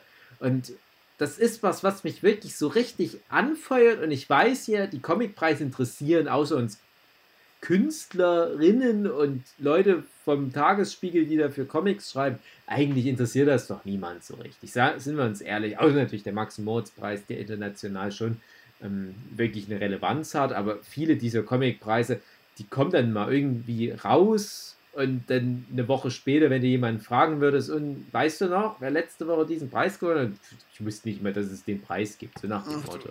Ich merke auch keine Relevanz, muss ich ja, sagen. Ja, also es ist wirklich so für mich halt so ein Ding. Ja? Also für mich ist das irgendwie was, was wichtig ist. Und ich mag das halt gern, so Preise, Preisverleihung und äh, ich saß ja jetzt auch bei den Preisen der Jury, ne? weil, weil ich da auch dran glaube, an das, das, was ein Preis aussagt. Deswegen auch für mich ganz wichtig, dass es ein Jurypreis ist. Das ist, das ist nochmal für mich auch wirklich so das, das Höchste, was man haben kann in der Szene, Jurypreis, dass man von Leuten, die Ahnung haben, attestiert bekommt, ja, du hast das richtig gemacht. So, das ist das eine Ding. Das andere Ding ist wirklich auch erfolgreich damit sein, damit Geld verdienen, eine große Reichweite. Ne? Das, das habe ich partiell hier und da vielleicht schon mal gehabt, aber ich bin da nicht mal ansatzweise da, wo ich hin muss. Also wenn ich das jetzt hochrechnen müsste, dann müsste ich noch mal mindestens drei, vier Mal so viele Instagram-Follower haben. Dann müsste ich halt zig Zehntausende Webtoon-Leserinnen haben. Da müsste ich richtig krass Auflagen, immer wieder neue Auflagen von meinen Büchern haben. Das ist alles nicht der Fall. Also ich, ich hatte ja noch nie eine zweite Auflage bei all meiner Tokyo Pop Bücher. Allein das spricht ja schon für sich. Ist ja teilweise auch Tokyo Pops Entscheidung, weil nicht alles hat sich schlecht verkauft, aber nie hat was eine zweite Auflage bekommen. Das sind alles so kleine Sachen, wo ich mir denke, das kann ja wohl nicht wahr sein, dass ich nach so vielen Jahren solche Sachen noch nicht geschafft habe. Moderat geht hier und da immer mal was nach oben. Also der, der dritte Punkt, und das ist, glaube ich, für mich fast schon der relevanteste obwohl er insgesamt für die Menschheit mit Abstand der irrelevanteste ist, ich habe dieses seltsame Ziel, ein komplettes Billy-Regal mit Veröffentlichung von mir zu füllen. Und ich will, dass meine Urenkel dann irgendwann nicht mal. Iva? Nicht Iva? Billy? Nö, Billy. Äh, das, was größer ist, jedenfalls. Und ich möchte, dass dann irgendwann mal meine Urenkel, wenn ich dann mal tot bin, vor dem Ding stehen und sich ärgern, dass der Urgroßpapa so viel Müll hinterlassen hat. Und, und kein Mensch, kein Mensch wird sich dann die Mühe machen und die ganzen Dinger durchblättern und dann ist da irgendein Magazin dabei. Dann denke ich, hm, was steht denn das Magazin? Da irgendwie so aus, aus Hannover, so ein Stadtmagazin, warum steht denn das da mit im Regal? Ja, dann hat er bestimmt der Uropa da auch mal irgendwie was drinne gemalt dann blättern die das durch, dann sehen die irgendwo eine Illustration, dann müssen die nochmal dem Impressum gucken, ob da beim Seitenverzeichnis, beim Bildnachweis auch irgendwo steht, naja, Copyright David Fleck, okay, das ist auch vom Uropa, okay, so what. Ja? Aber das ist halt so ein komisches Ziel von mir. Und ich stelle das teilweise deutlich höher als irgendwas, was viel relevanter wäre. Das, das, das ist so dumm von mir. Und ich habe jetzt hier auch, ja. während ich den Podcast aufnehme, wie gesagt, neben mir ist eins meiner Veröffentlichungsregale und das ist, das ist so ein halbes Billy, sag ich mal. Und das ist auf alle Fälle voll. Und ich habe noch mehr solche Ecken im Haus verteilt, wo noch andere Sachen von mir stehen. Und vielleicht kriege ich sogar schon Billy voll und habe es nur irgendwie verpasst. Ähm, aber das ist nichts wert. Ne? Das ist halt der Punkt. Das interessiert kein Mensch. Ja, das wird, ja, ja, das wird ein wenn das dann erstmal voll ist, dann stehst du da und, oh, okay. Ja, dann mache ich da ein Foto für Instagram oder dann mache ich noch schlimmer ein Foto für Twitter und krieg zwölf Likes. ja, nee, dann stellst du ein zweites daneben und sagst, hm, aber was, wenn ich zwei? Ja. Ähm, ja, ich, ich, ich, versuche, ich versuche immer so ich weiß nicht, ich habe mich früher konnte ich mich auch nur so richtig motivieren, wenn es irgendwie einen Wettbewerb gab, an dem ich teilnehmen konnte, weil ich äh, brauchte diese Deadline immer, ne, um das mhm. fertig zu machen. Ähm, inzwischen hat sich das bei mir ein bisschen geändert. Ich bin immer froh, wenn ich halt zeichnen kann, weil ich äh, zu wenig Zeit habe. Aber ähm, ich habe halt, ich habe immer mehr Freude daran, irgendwie die, die, das Werk intern zu arbeiten. Also das meiste, worüber wir sprechen, ist das Werk extern. Ne? Mhm. Aber ähm, Werk intern ist das, worüber, ich sag mal, das, worüber wir jetzt derzeit sprechen, da, das mache ich mir, das, ich sag mal, da mache ich mir schon jeden Tag eigentlich ein bisschen Gedanken drüber, aber ich sag mal, wenn ich an Comics denke und so weiter, ist davon vielleicht 20% oder so äh, oder 15% irgendwas ist davon Gedanke darüber, über, über die, das Medium, die Form oder dieses, dieses, die Verbreitung und so weiter.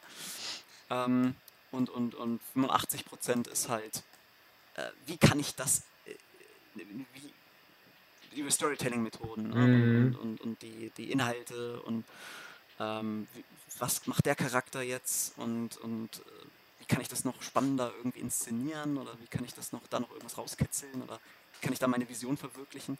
Das ist halt, das ist halt was äh, ausschließlich die Zeit, mit der ich, die ich gerne verbringe, sage ich mal. Ne? Alles mhm. andere ist mhm. dann im Grunde nur, sage ich mal, Erfüllungsgehilfe für das. Ähm, oder äh, der Rest ist halt rein, rein so, da bin ich agnostisch, sage ich mal, das ist rein rein funktional, meine Beziehung dazu. Also ich habe da keine. Vielleicht ist das auch ein Problem, wenn man halt nicht wirklich Freude daran hat, dieses, wenn, wenn einem das wirklich Freude bereitet, ja, Instagram-Follower zu kriegen und bei Instagram irgendwie Interaktionen zu generieren mhm. und dann mit Leuten äh, irgendwelche Fan, Tausch-Fanart, was weiß ich, was Meme, äh, Meme-Art mitzumachen und, und diese Memes, äh, was weiß ich was, ne, all dieses.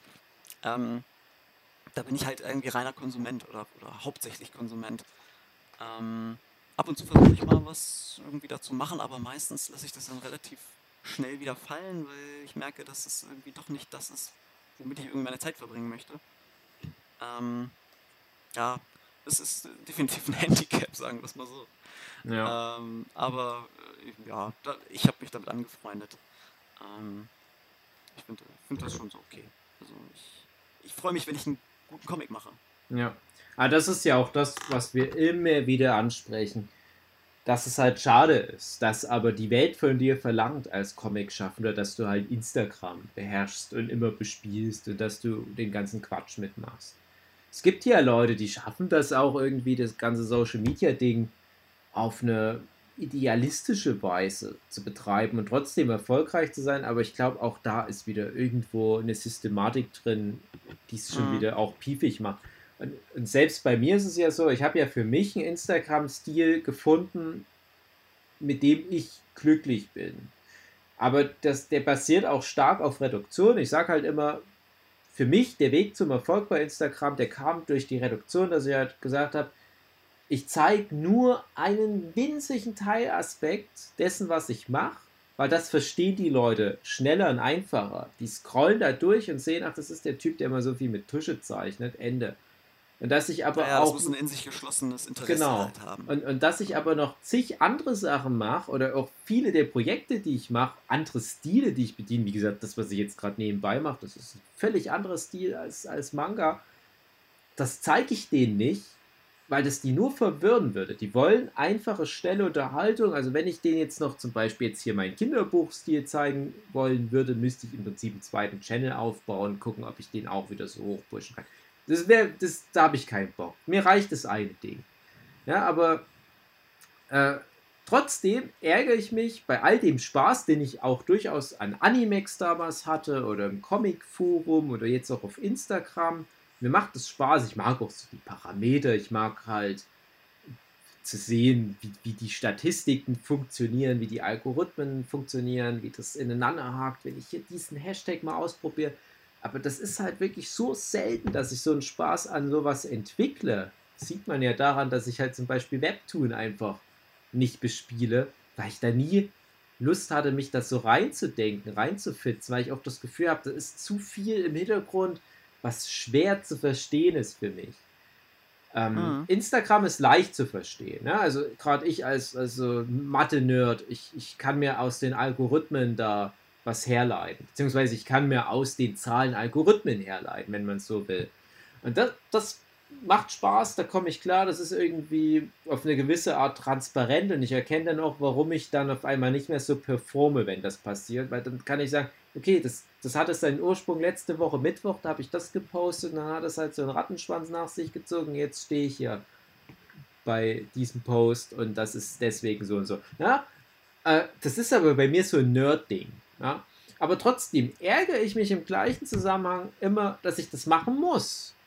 Ja, mhm. Das haben wir jetzt ja schon oft angesprochen. Warum muss ich die singende Comiczeichnerin aus dem Erzgebirge sein? Warum muss ich mit dem Hugi einen Podcast machen? Nur um zwei, drei neue Leser eventuell zu gewinnen. Dann müssen wir den doofen Hannes Radke einladen. Nein, du weißt, was ich meine. Also so blöd es auch klingt, aber letzten Endes ist du musst, der... Du musst einen Podcast machen, weil du einen Podcast machen möchtest. Ja, also letztens ist es ja so gekommen. Also es ist die ah. intrinsische Motivation, äh, mir Sachen von der Seele zu reden. Und das ist ja, Aha. das ist ja top. Und bei dem Podcast muss ich auch wirklich sagen, das ist so ein Herzensprojekt. Da ist es zumindest mir auch jahrelang relativ egal gewesen, ob das überhaupt jemand hört. Ein Glück, weil es hat niemand gehört. Nein, aber äh, Dirk, ich grüße dich. ich will dich gar nicht runterreden. Aber ich weiß jetzt nicht, wie das zum Beispiel für einen Hookie ist, weil ich glaube, für Hookies in Anführungsstrichen Karriereausrichtung, wenn ich das so nennen mag, ist der Podcast von vornherein wahrscheinlich relevanter gewesen als für mich. Ich habe dann erst später äh, für mich noch diese Motivation wecken können, den Podcast auch ein bisschen mehr Reichweite zu verschaffen. Und ich habe tatsächlich erst, da hatten wir schon fast 200 Folgen, angefangen, den Podcast mal zu verlinken, weil ich dann dachte, ja, das kann man ja auch noch als Marketing-Tool irgendwo missbrauchen. Ja? Weil, auch wieder die Idee, vielleicht gewinnt man dann ja Hörer für den Podcast, die dann auch auf die Comics kommen. Aber das ist was, das will ich Witzigerweise habe ich ja den Podcast mittlerweile so aufgegeben. Ja, ja, ja, auch, auch okay. Aber tatsächlich. Äh, Aufgeben, wenn, äh, es ist unglaublich entspannend, wenn man aufgibt. Ja, genau. Mhm. Und, und, aber für mich ist wirklich immer noch der Podcast was losgelöstes, was ich auch gut losgelöst akzeptieren kann. Und es ist aber wahrscheinlich fast das Einzige im Leben, was so funktioniert, weil ich habe das Gefühl, alles andere in meinem ganzen Leben hängt mit der Zeichnerei, mit dieser Comic-Karriere in Verbindung. Und ich habe das ganz oft, dass ich mit meiner Frau dann mal so einmal eine Woche oder was, dann quatschen wir so, so, was waren jetzt so deine Highlights der Woche und was waren für dich so wichtige Meilensteine? Und meine Frau zählt dann Sachen auf, wo ich denke, okay, das hat was mit Privatleben, Sozialleben zu tun, mit was zu essen oder so. Bei mir ist alles, was ich aufzähle, egal nach was das auf den ersten Blick aussieht, ob es jetzt nach was Sozialem aussieht oder was auch immer, ich merke dann immer spätestens beim zweiten Blick, ja, aber es hat auch was mit der Comic-Karriere zu tun. Und dann merkst du halt auch, wie du alles irgendwie instrumentalisierst, wie du überall ja, ja, noch ja. irgendwie was rausholen willst. Und tatsächlich ist der Podcast was, was noch gut außerhalb dessen funktioniert. Und ähm, tatsächlich war es mal neulich so, noch abschließend zu dem Thema, da hatte ich mit meine Frau halt auch wieder so drüber gesprochen. Meine Frau ist tatsächlich auch jemand, die, die ärgert sich viel darüber, dass ich halt so viel in meiner Arbeit nur funktioniere und alles irgendwie mit Arbeit zu tun habe. Und, und trotzdem musste ich mich da mal regelrecht rechtfertigen, dass wir jetzt wöchentlich so lange Podcast-Aufnahmesessions machen während Corona. Ähm, wo ich so gesagt habe, ja, für mich ist es auch sozial so ein ganz wichtiger Aspekt, aber dann klang schon so ein bisschen raus wie, ja, aber du verdienst doch ja kein Geld damit unmittelbar. Ja, also hat sie jetzt nicht so mhm. beim Namen genannt, das habe ich so ein bisschen rausgehört, so nach dem Motto, aber was, was habe ich denn davon? Ja, weil das im Gegensatz zu all den anderen Sachen, die du machst, hilft dir das doch nicht weiter. Du musst, du musst zu halt sagen, du gehst halt nicht in eine Kneipe saufen oder äh, Fußball gucken mhm. oder sonst irgendwie sowas, sondern du hast halt einmal in der Woche redest du äh, ja. Und wir hören dir zu. Ein sogenanntes Hobby. Ja, aber ja. Jetzt, jetzt erzähl du doch mal. Hau raus. Äh, was? was sind denn bei dir. Ich will eigentlich ins Bett. Ja, ja, deswegen will ich das jetzt auch noch ganz schnell am, am Ende so mit, mit ranpacken. Aber was 1 Uhr. Ja, dann, aber jetzt mach das mal noch mit diesen Zielen. Was ich jetzt mit diesen drei Sachen, die Schrankwand voll, die paar Preise und irgendwie Geld verdienen mit Comics. Was wären denn bei dir jetzt diese Sachen, die du vielleicht auch als realistisch siehst oder wo du irgendwie so ein oh. komisches Ideal hast?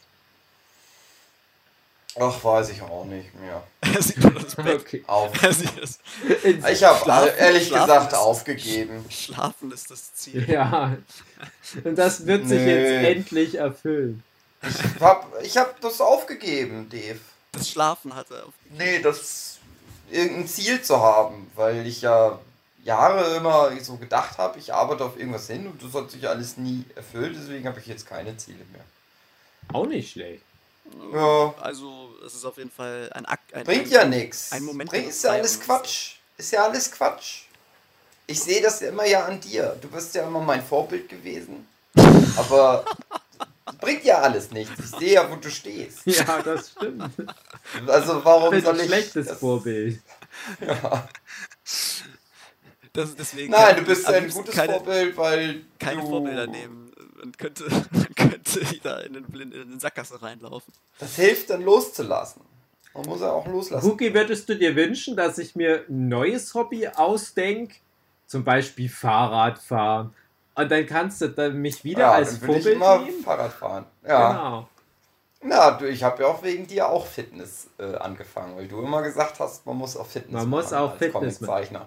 Ja, aber dann, dann sind wir uns doch relativ einig, oder? Also wir, wir steigern uns einfach noch mehr in den Fitnesswahn rein und gucken mal, was wir mhm. da in 15 Jahren rausholen können. Ich würde mir halt wünschen, dass du wirklich mal mit irgendwas Erfolg hast und mich dann, dann nochmal mitziehst. Ja, das mache ich mal. mal. Irgendwie. Ja. Das, ja. Wir machen, das ist im Grunde der Pakt, ja. Generell, das wünsche ich mir sowieso. Halt einfach so eine Art Gönner, der ja. irgendwann das erkennt, hey, der ist dieser Typ, Warum ist eigentlich nichts mit dem los? Der hat doch was, der kann doch was. Und der kommt dann und hilft mir oder die. Ja, im Prinzip Prinz, ist irgendein YouTuber, dann irgendein Social Media Mensch, der das was kann oder so. Und die sagen dann so, dem helfen wir jetzt. Der Prinz mit der, auf dem weißen Pferd. Ja. Dave. Ja. Na, ja. oder wie in dieser Na, Charles ja Dickens Dave, Dave ist das ja auch schon, muss man ja dazu sagen. Wenn es Dave nicht gäbe, dann hätte ich ja wahrscheinlich nie einen Comic veröffentlicht in meinem ganzen Leben. Außer die, die du schon veröffentlicht hast, bevor wir uns kannten, aber ansonsten. Ja, aber come on. Na, weißt du, was ich meine? Ja, Dave. das ist auch lieb, aber ich glaube. Auch pinsel dich jetzt mal unten. Aber ich glaube auch, dass das trotzdem passiert wäre. Also. Ja. ja ich glaube das schon. Ich glaube. Weiß, weiß ich, welch war das der letzte Podcast, wo ich meinte, wenn ich nicht bei Definium Prince versagt wäre, vielleicht ja. hätte ich dann jetzt schon eine coole Comic-Karriere. Weil ich nicht immer ja das, nicht. das Bedürfnis hätte, einmal im Jahr so ein Ding daraus zu ja. bringen. ja klar, das ist, ja genau auch mein, meine Befürchtung. Und ja. Nur gut, dass man es nicht weiß. Ja.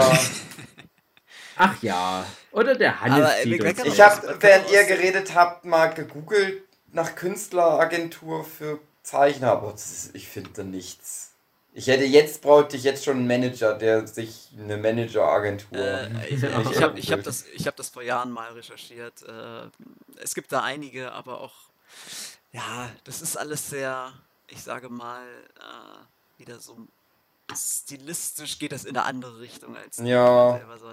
Ich habe ich hab auch, äh, als ich überlegt habe, wie, wenn ich mich, als ich mich selbstständig gemacht habe, oh das war noch während des Studiums, habe ich auch überlegt, hm, okay, was kann ich anbieten? Illustrationen, dies und das, ne? Ähm, dann habe ich auch immer, ah, dann habe ich so an meinem Stil gearbeitet, habe dies und jenes ausprobiert und habe dann, ich komme immer wieder so nach und nach, ja, ich, ich äh, manchmal bewege ich mich so ein bisschen raus, ja, aus, aus diesem, aus dem Trott, äh, ähm, ja, mache halt irgendwie eine Art von Illustration oder eine bestimmte Technik, probiere ich die aus. Und dann komme ich aber, weil ich immer merke, ah, irgendwie hier, ich habe gerade mein Badewasser verlassen, ja. Äh, mein Badewasser, mhm. das ist einfach der die Comics, an denen ich arbeite. Das ist mein ja. Badewasser. Und da möchte ich, warum, warum muss ich mein Leben außerhalb meines warmen Badewassers verbringen? Sich nicht ein. Ja. Ähm, oder ich sehe ich, ich, ich da, ich seh da keinen zwingenden Grund, außer vielleicht die Strafe Gate. Gottes äh, im Nachleben oder so, weil ich zu faul war, keine Ahnung. Faulheit als Todsünde oder so, Trägheit. Mhm. Ähm, naja, äh, aber ich, ich bin da doch recht, recht zufrieden eigentlich mit. Ja, wenigstens einer. Genau. ja, ich, ich habe ich hab keine Kohle, aber ich mache das, was ich mag. ich denke, du hast viel cool Kohle. Ich glaube das einfach jetzt. Ja, äh, also. Zumindest, man kann ja unter einen gewissen Grenzwert kann man ja gar nicht fallen in Deutschland, ne? Das ist ja das Schöne. Also, das, das, man muss auch mal die positiven Seiten nutzen, ne? Dummes Schwein. Nimmt uns unsere Jobs weg. Ja, ich weiß auch nicht, du. Also, ich. Ich finde, ich, ich, ich glaube im Gegenteil, eigentlich sollte man sich, eigentlich sollten sich mehr Leute mal, äh, mal einfach, äh, mehr Künstler sollten sich arbeitslos melden einfach und dann einfach ihre Kunst machen. Ja, ja das ist, ach, das würde ich auch, aber ich traue mich das nicht. Ja, man hat, ich, ich, ich weiß nicht wieso, warum hat man da so ein, ich meine, ich sehe das ja bei mir auch, ich sehe auch, wie irrational das eigentlich ist. Aber Warum hat man da, man hat dieses. Nee, du hast Frau und Kind. Du darfst Wissen. jetzt nicht mehr das machen. Naja. Das, also ich sehe, es gibt keinen, es gibt keinen physikalischen. Na gut, du kannst dich auch verlassen, also. nee, also es gibt wirklich keinen physikalischen Grund. Ich würde weder meine Wohnung verlieren, noch würde ich äh, äh, verhungern. Ja. Äh, nichts würde, im Grunde würde sich nichts ändern, weil ich eh so wenig verdiene, dass ich eh so im Grunde an, diesem, an dieser Grenze bin, ja. Das heißt, es würde sich nicht mal vom Geld her was verändern für mich. Trotzdem hm. mache ich diesen Scheiß, den ich eigentlich nicht brauche, ja.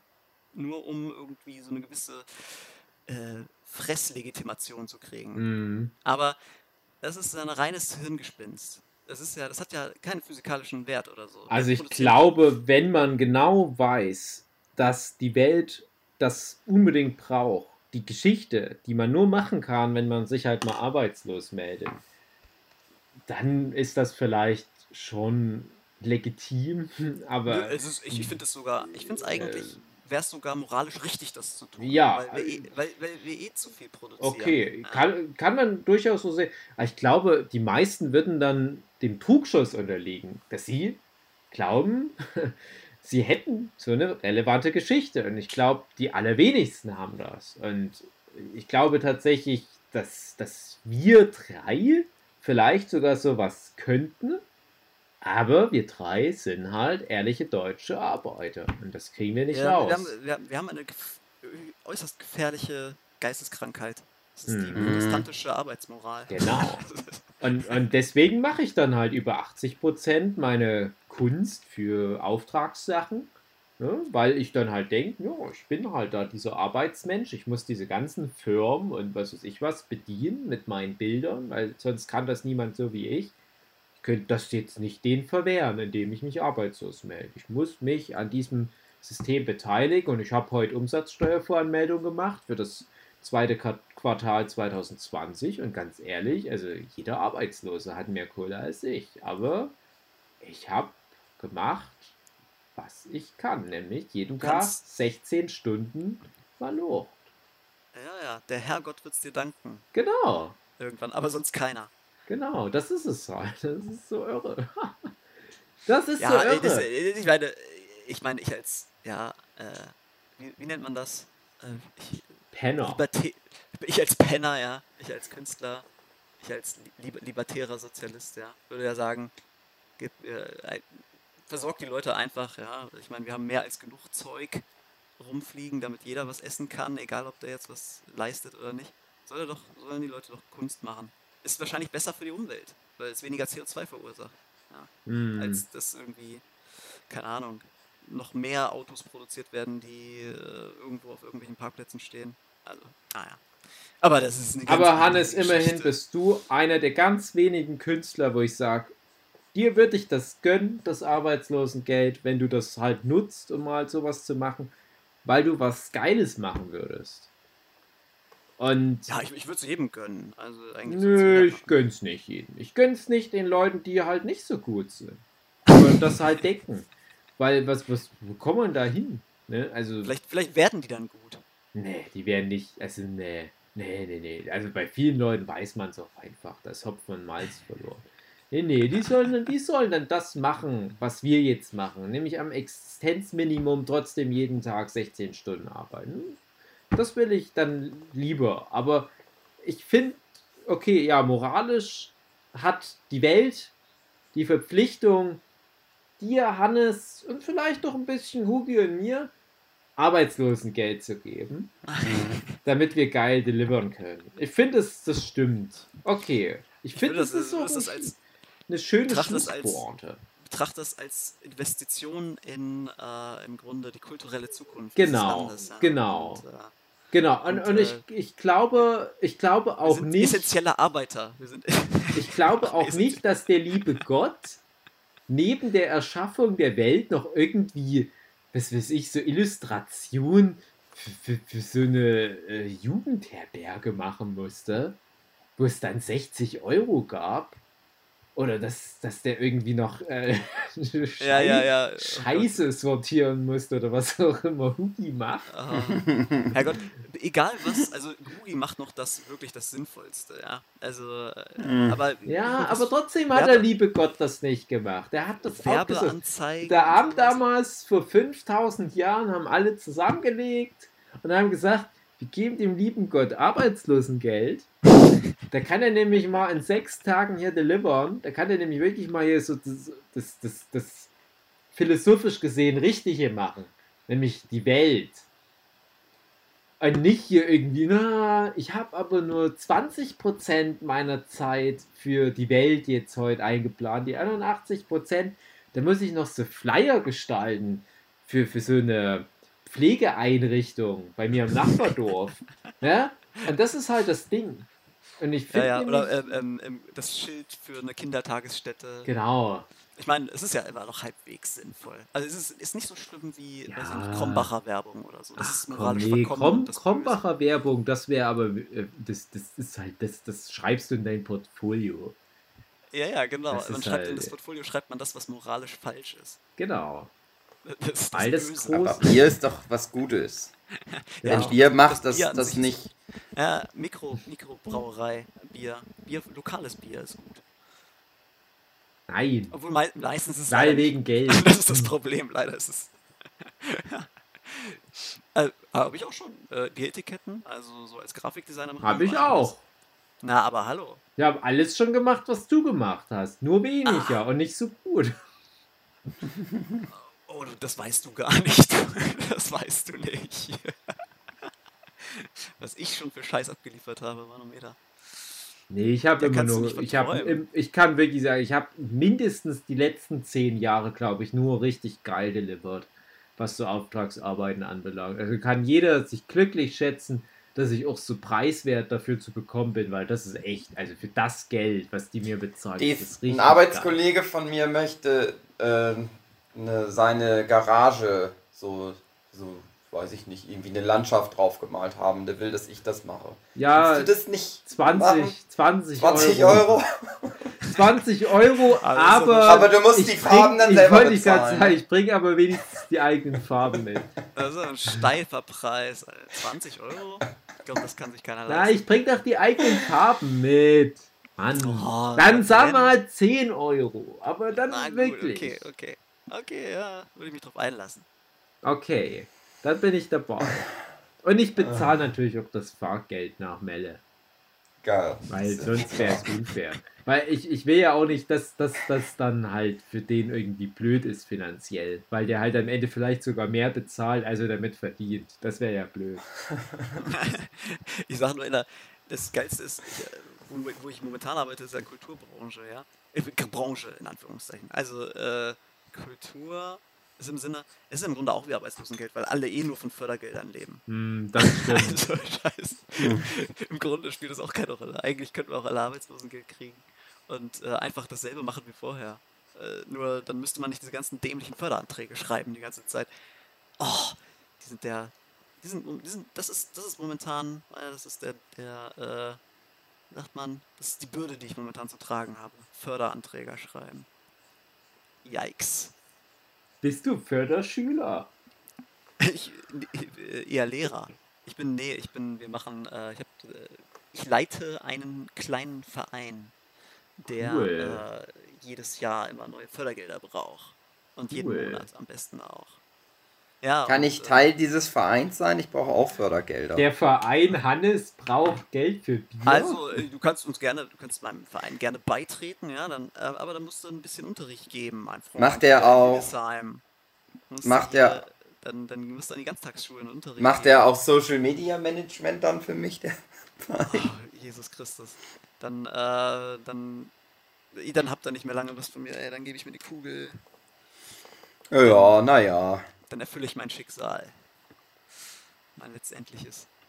Das ist der Podcast, der jetzt auf der Note endet. Ja. Hey, ich habe den typisch ich, ich, hab euch, ich hab euch gewarnt. Ich habe äh, ich hab heute Philipp Mailänder gelesen. Also. Ach, der Philipp. Das ist Philipp doch der, Mailänder. der auch manchmal bei uns mit im Podcast ist. Mhm. Also, ey, seine Seele ist auf jeden Fall immer bei euch mit dabei, habe ich den Eindruck. Er, er, schwebt so über euch wie so ein dunkler, wie so Edgar Allan Poe. So ähnlich sah er auch aus, tatsächlich schwebt dann so über euch. Nein, der Witz ist, dass wir Philipp Petzold meinen.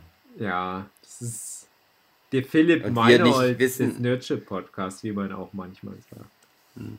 Der Philipp heißt auch. Das ist witzig, weil äh, es gibt zwei Leute, die Philipp heißen. Und mit so einem geilen Gag, glaube ich, also besser wird es äh, nicht. Äh, äh, das ist ein Schenkelklopfer. Hannes hat es immer wieder versucht, uns in so eine irgendwie, wie, wie, wie nennst du das immer, so eine intellektuelle Sache so reinzudrücken? Aber wir haben das Herz nur am rechten Fleck.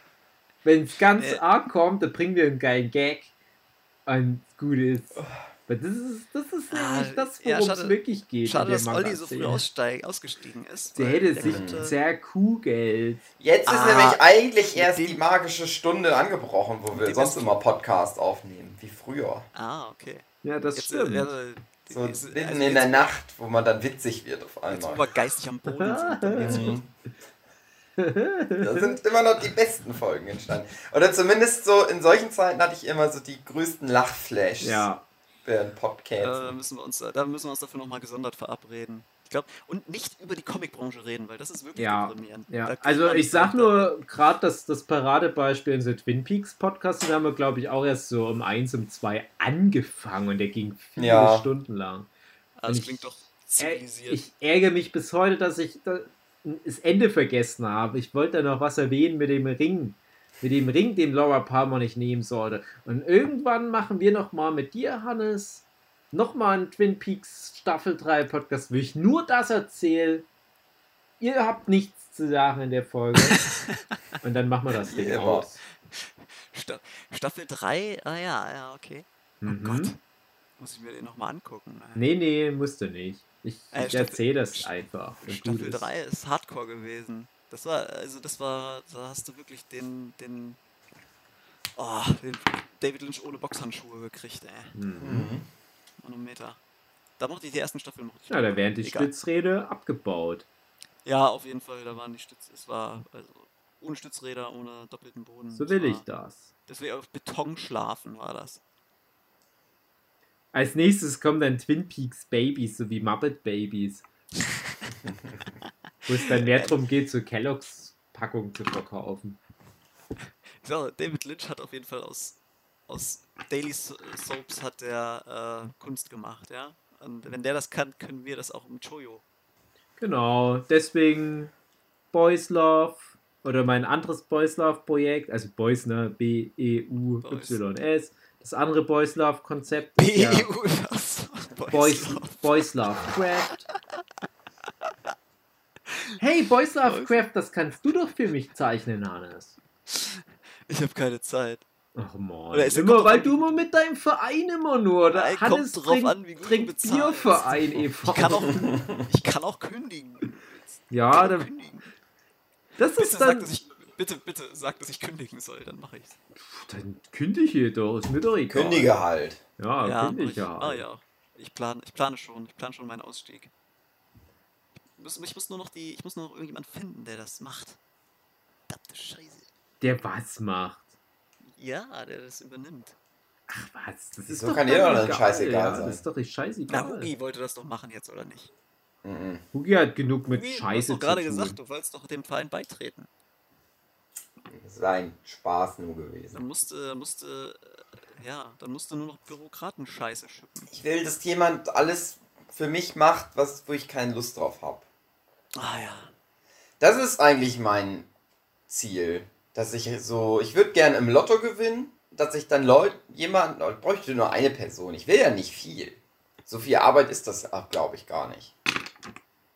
Und die macht dann, das ist dann die Person, die kümmert sich dann darum, dass weißt das du, läuft. baust dir einfach und ich Roboter muss nur sitzen und mach nur das, wo ich Lust drauf habe. Du kaufst dir so einen Raspberry Pi, ja, dann programmierst du den mit Linux. Kann ich dein, nicht. Dein ich weiß nicht mal, was das ist, wovon ja, du gerade halt redest. YouTube, dann guckst du dir ein YouTube-Tutorial an, weißt du? Nee, ich guck nur ContraPoints und ah. äh, und Philosophy, Philosophy Tube. Hey, oh, hey, meiner, hey. Bist du meine eigene genau. Bubble, ey. Yeah. wir sind in derselben YouTube-Bubble. Left Tube. Left Bread Tube, genau. das würde ich auch gern machen.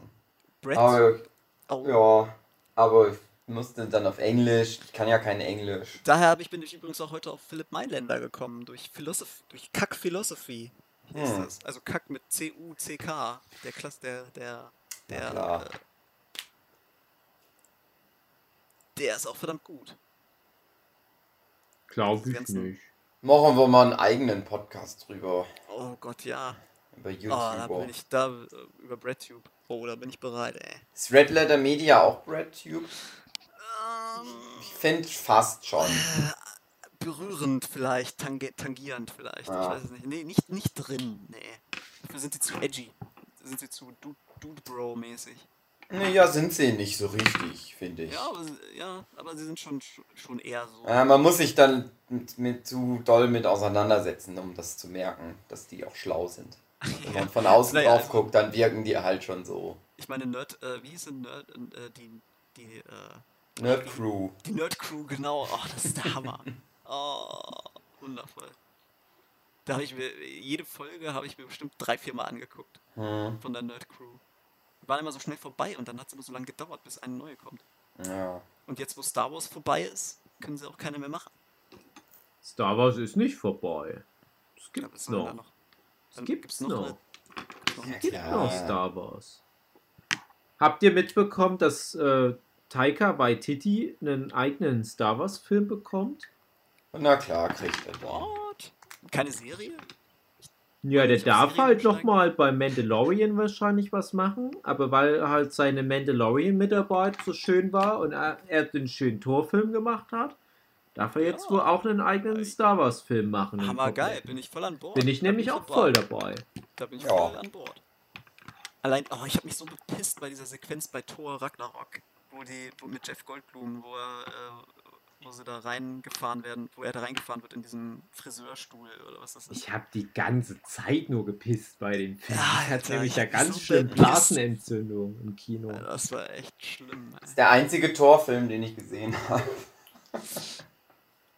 ja, der ist noch ich weiß nicht. Ich habe ja, mir da nach Tor 3 habe ich mir ganz viel Torstein auf Klamotten geholt. Oh Gott, nein. das ist ein, kein cooler Spruch. Nein, aber das ist ein cooler Film. Alter, in meiner Schulzeit, die bösen Onkels, ey. Ja die bösen Onkels. Die sind dann auch irgendwann nicht mehr Nazis gewesen plötzlich, ne? Da waren sie nicht mehr cool. Irgendwann waren sie keine Nazis. Der eine hat Nach mal jemanden, Gang war sowieso alles vorbei. Der eine hat mal jemanden totgefahren und dachten, ja, das ist schon eine Attitude. Also das ist wirklich ein böser Onkel. Ich weiß auch, die ganzen, Alter, fast alle in meiner Schulklasse haben irgendwie böse Onkels gehört. Ich dachte, und ich, ich kannte die schon vorher von meinen Cousins, die halt auf dem Dorf gewohnt haben. Haben natürlich auch böse Onkels gehört, aber als die noch richtig rechts waren. Äh, und äh, als ich die dann in der Schule gesehen habe plötzlich und jeder Hans und Franz plötzlich böse Onkels gehört hat, dachte ich so, ach du Scheiße. Ja, bei dir so Hildesheim, das ist ja auch die rechte Hochburg Deutschlands. die katholische Hochburg. Ja, sag ich doch. Die, wir sind die, die katholische Hochburg Norddeutschlands. Ekelhaft. Oh Mann. Ekelhaft so eine Note wieder mal am Schluss. So Wenn man mit so einem Namen Erfolg ja. hat, funktioniert ja. auch nur in Deutsch. wieder die braune Note getroffen zum Schluss. Mm. Ja. Um das Ganze mal so richtig runterzuziehen. Naja, nächstes Mal dann Brad Tube. Aber der Markt entscheidet, wenn die bösen Onkels so geil sind, ne, dann sind die halt so geil und erfolgreich. Das ist dann halt das so. Ja, ja, richtig. Ich meine. Also ich habe eine Idee. Böse Onkels Boys Love Manga. Oh Gott. Na klar. Oh Jesus. Aber, aber welche Phase böse Onkels? Die Frühphase?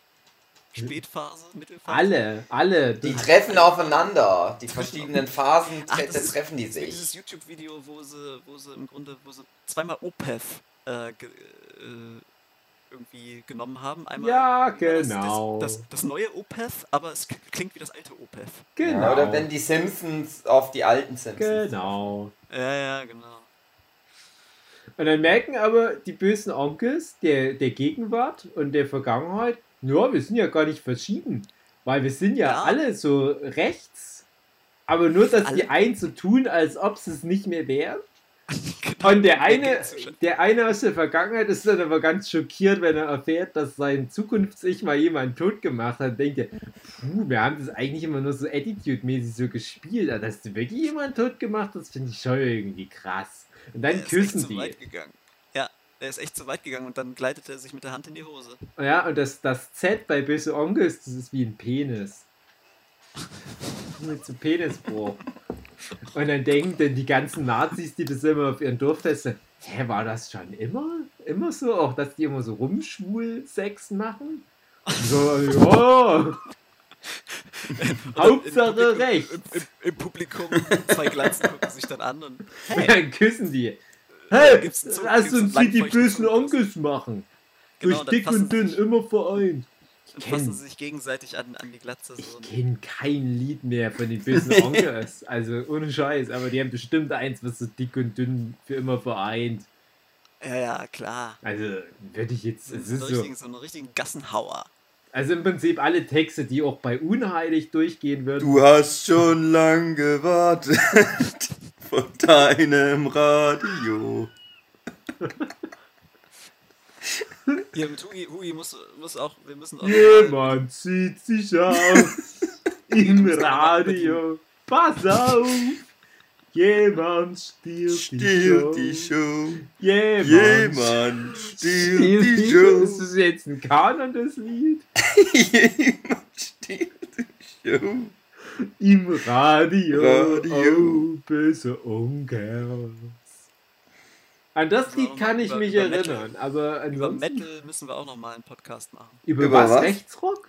Über Metal. Über Heavy Metal. Ja. Ja. Heavy Metal, Dio, Culture Candela. Die Venga Boys. Die bösen Onkels. Die Venga Boys, ey. Hugi? Venga Bus is coming to town. We are going to, to Ibiza.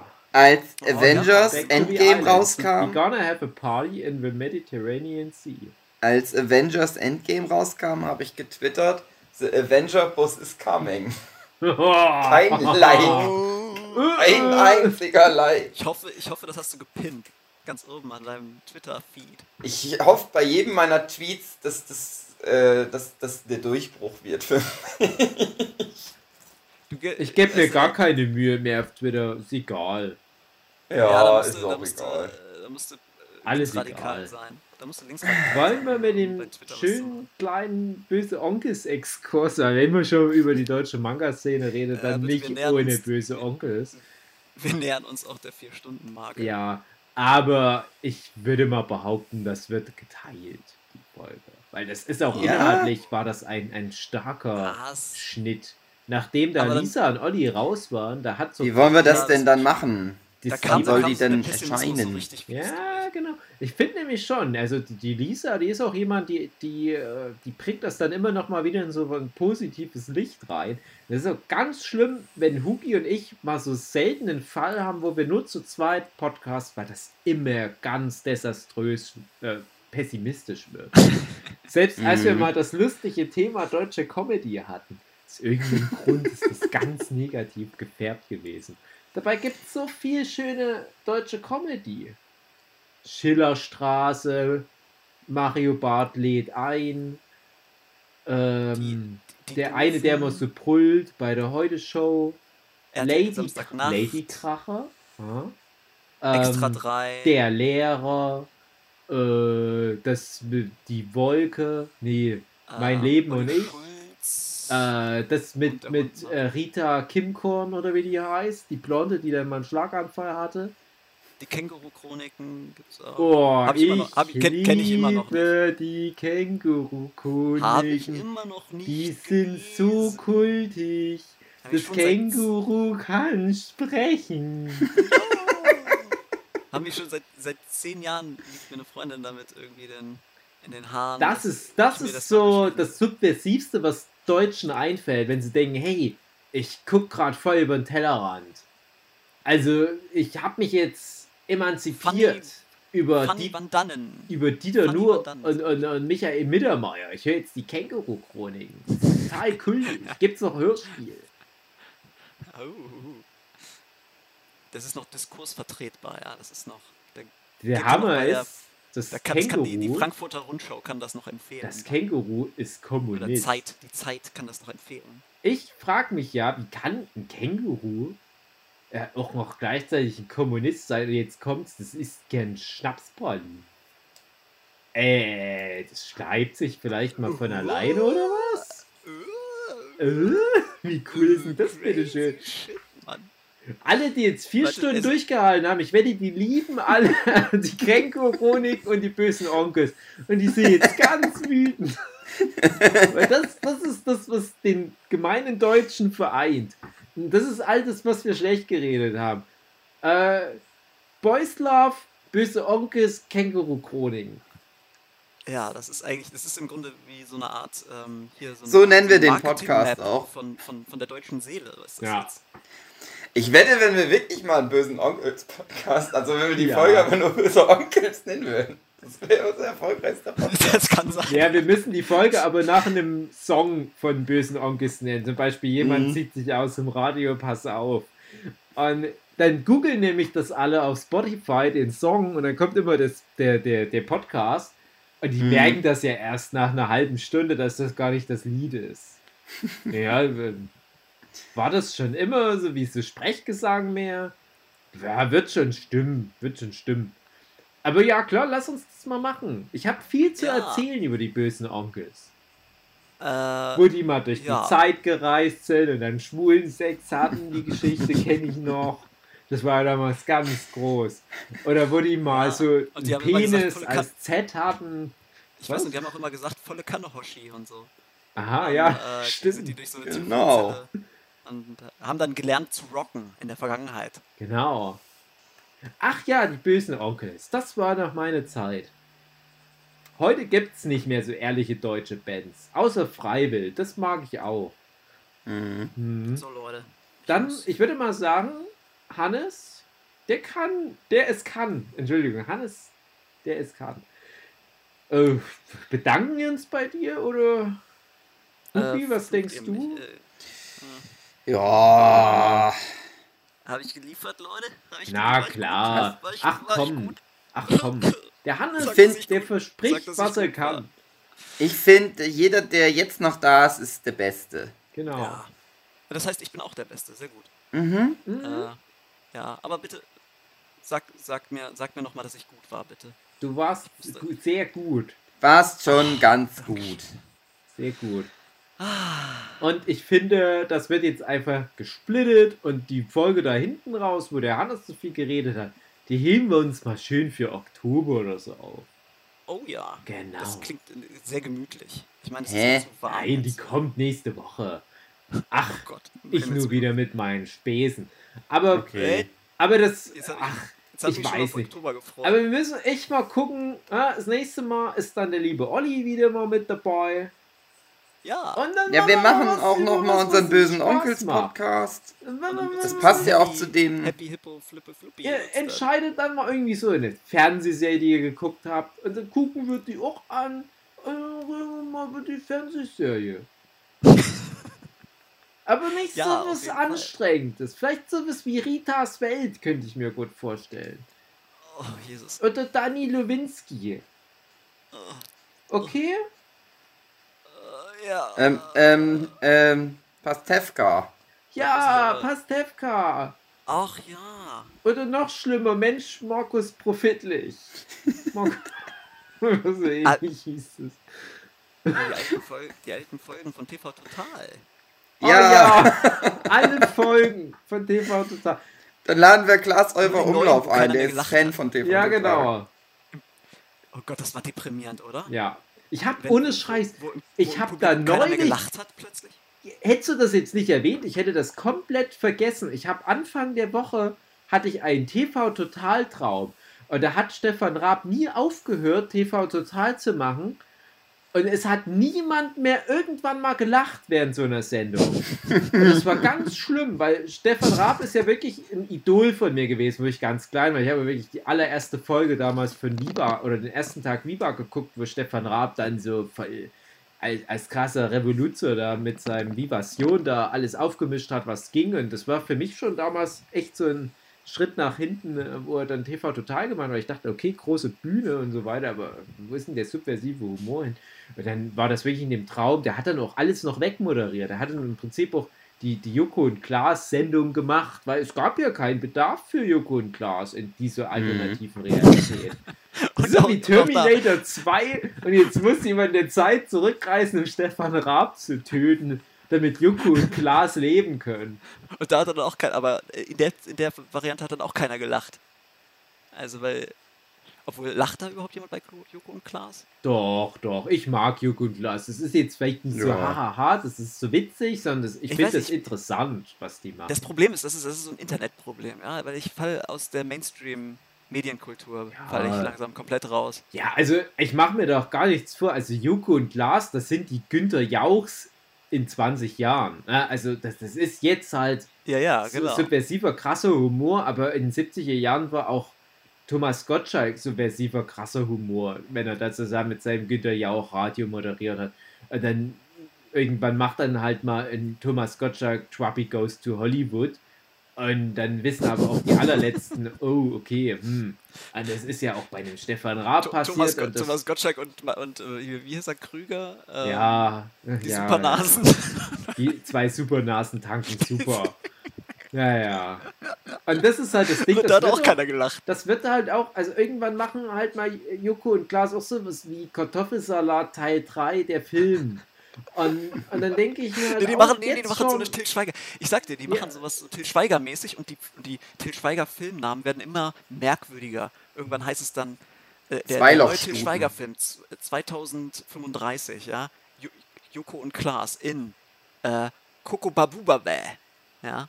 Äh, ähm, hier ist mein dementer Großvater und der hat es aber auch gleichzeitig verliebt in irgendwie äh, unglücklich verliebt in eine demente Großmutter und Oh, ist das nicht unglaublich irgendwie. Das ist doch schon wieder ein Comic-Konzept von dir.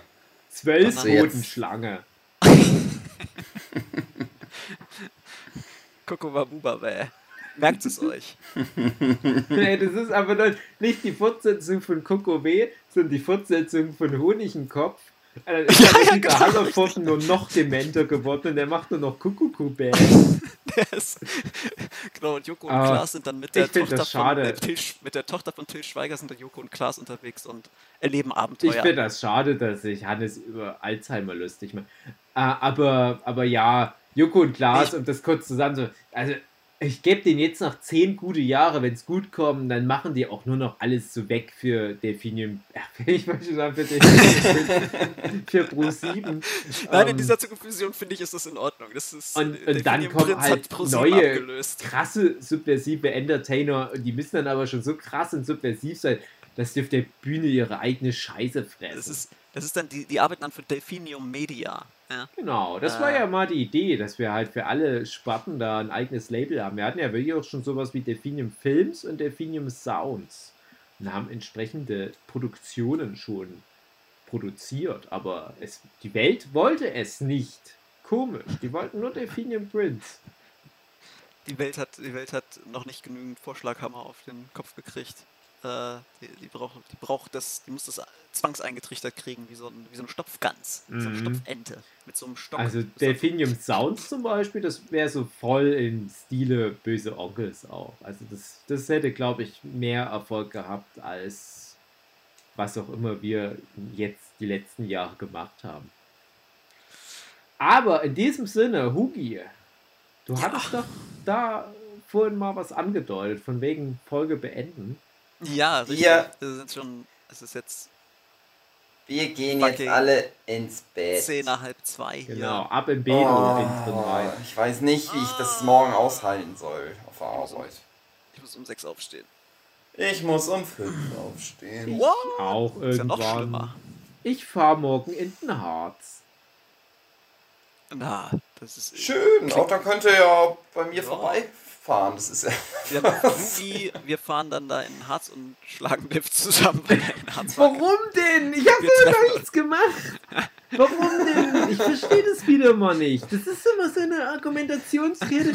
Ich mache irgendwas, ist scheißegal, was es macht. Ja, lass uns da mal hinfahren und Lift zusammenschlagen. Das, das klingt wie so ein Text von Böse Onkels-Song, wenn er mich fragt. Also lass uns also das aber mal nicht machen. Also ich, ich, ich nee, ich fahre nicht in Harz, behaupte Ach, das haben doch die bösen Onkels bestimmt, also ich meine, ich wenn wir uns jetzt Vorbild nehmen, die bösen Onkels haben das doch bestimmt auch untereinander gemacht. Die haben äh, sind irgendwo hingefahren. Ja, die haben, viel Schwulen, die haben viel Schwulen. Ja, ich muss aufpassen.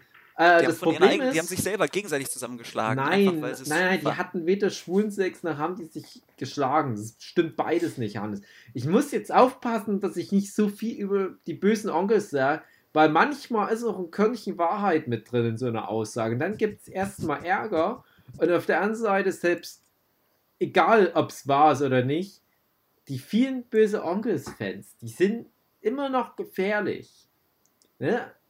Also, das sind ja Vielleicht sogar gefähr gefährlicher denn je. Gefährlicher ich dachte ja immer, ja, böse Angriffsfans, das sind halt so Nazis. Das weiß ich ja mittlerweile besser, es sind aber keine Nazis, aber die, die hauen trotzdem mal so ein Kanacken wie mich zur Not mal zusammen, wenn der nicht. Die folgen, die folgen jetzt alle QAnon und gehen nicht mehr aus dem Haus und folgen nur noch dem, sind nur noch im Internet.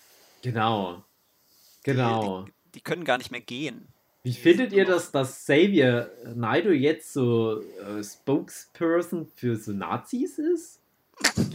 Komisch. Aber ja, ja, ja. Ist ja nur. Ist das nicht ironisch naja. irgendwie? Es ist, ja, ja, es ist so ein, es ist ein Alanis Morissette-Song wert. Ja. Ja, das Witzige ja, ist halt ja Fußball, in dem Ironic Es ist halt von, von, von Fußballsongs zu Nazi Freund ist es halt nicht wahr. Ja, ja, ja. Aber, aber es ist nicht. Also, wir machen mal eine eigene Folge über Ironic von Alanis Morissette. Ist euch mal aufgefallen, dass das gar nicht wirklich so richtig ironisch ist, was die da aufzählt? Es ist eher so. Das ist. Es ist, ja, äh, das ist so ja dramatische. Ja, also nee, so richtig ist, hat die äh, auch nicht verstanden, was Ironie ist. Ja, ja, ich weiß, was du meinst. Ich weiß, was du meinst. Aber das dass Xavier äh, Naidoo tra im Grunde tragikomisch für Nazis ist, finde ich, ist schon irgendwie ironisch. Das finde ich ist richtig ironisch. Ja, ich, ich finde auch, äh, im Grunde muss, müssen wir auch den Podcast, müssen wir einen Titel geben, ähm, der äh, irgendwie so postironisch ist oder so. Ja, so, das liegt was man halt, was, was man halt ironisch meint, ja. aber was man dann wieder ernst meint, weißt genau. du? Genau. Zum Beispiel so Mangas sind, deutsche Mangas sind scheiße. Ja, genau, richtig. Das ist postironisch. Es ist einfach, es ist lustig, weil es wahr ist. Genau. Nein. Ah, jetzt. Jetzt aber, so. Jetzt aber, verdammt, jetzt aber Scheiße. Mal, ohne Scheiß. Ich krieg schon, ich krieg, ich, ich hab mich schon mit eurem Dialekt infiziert. Ja, Geil. Ich, ich muss, ey, muss jetzt hier mein Oxford-Deutsch wieder auffrischen. Ich habe keinen Dialekt. Ist das alles, kommt, der, kommt alles, alles von Dave, der Dialekt? Ja. Ich habe okay. ihr die ganze Zeit nichts gesagt. Bei mir kannst du dich nicht angesteckt haben, außer mit Corona. Naja, Tschüss, ja, liebe Leute. Tschüss. Fair-Variante. Der Podcast ist jetzt vorbei, ob ihr es glaubt oder ja, nicht. Ich sag dann mal bitte. Tschüss. Beende das Leid. Tschüss. Beende es. Und wir bedanken uns bei den bösen Onkel. Den bösen Onkel für die Treue und die Freundschaft. ja. Ich begebe mich in die süße Erlösung des kleinen Todes. Des kleinen Schlafs. Ich denke, ich esse jetzt noch eine Banane. Tschüss. Hm. Tschüss. Tschüss. Äh, tschüss.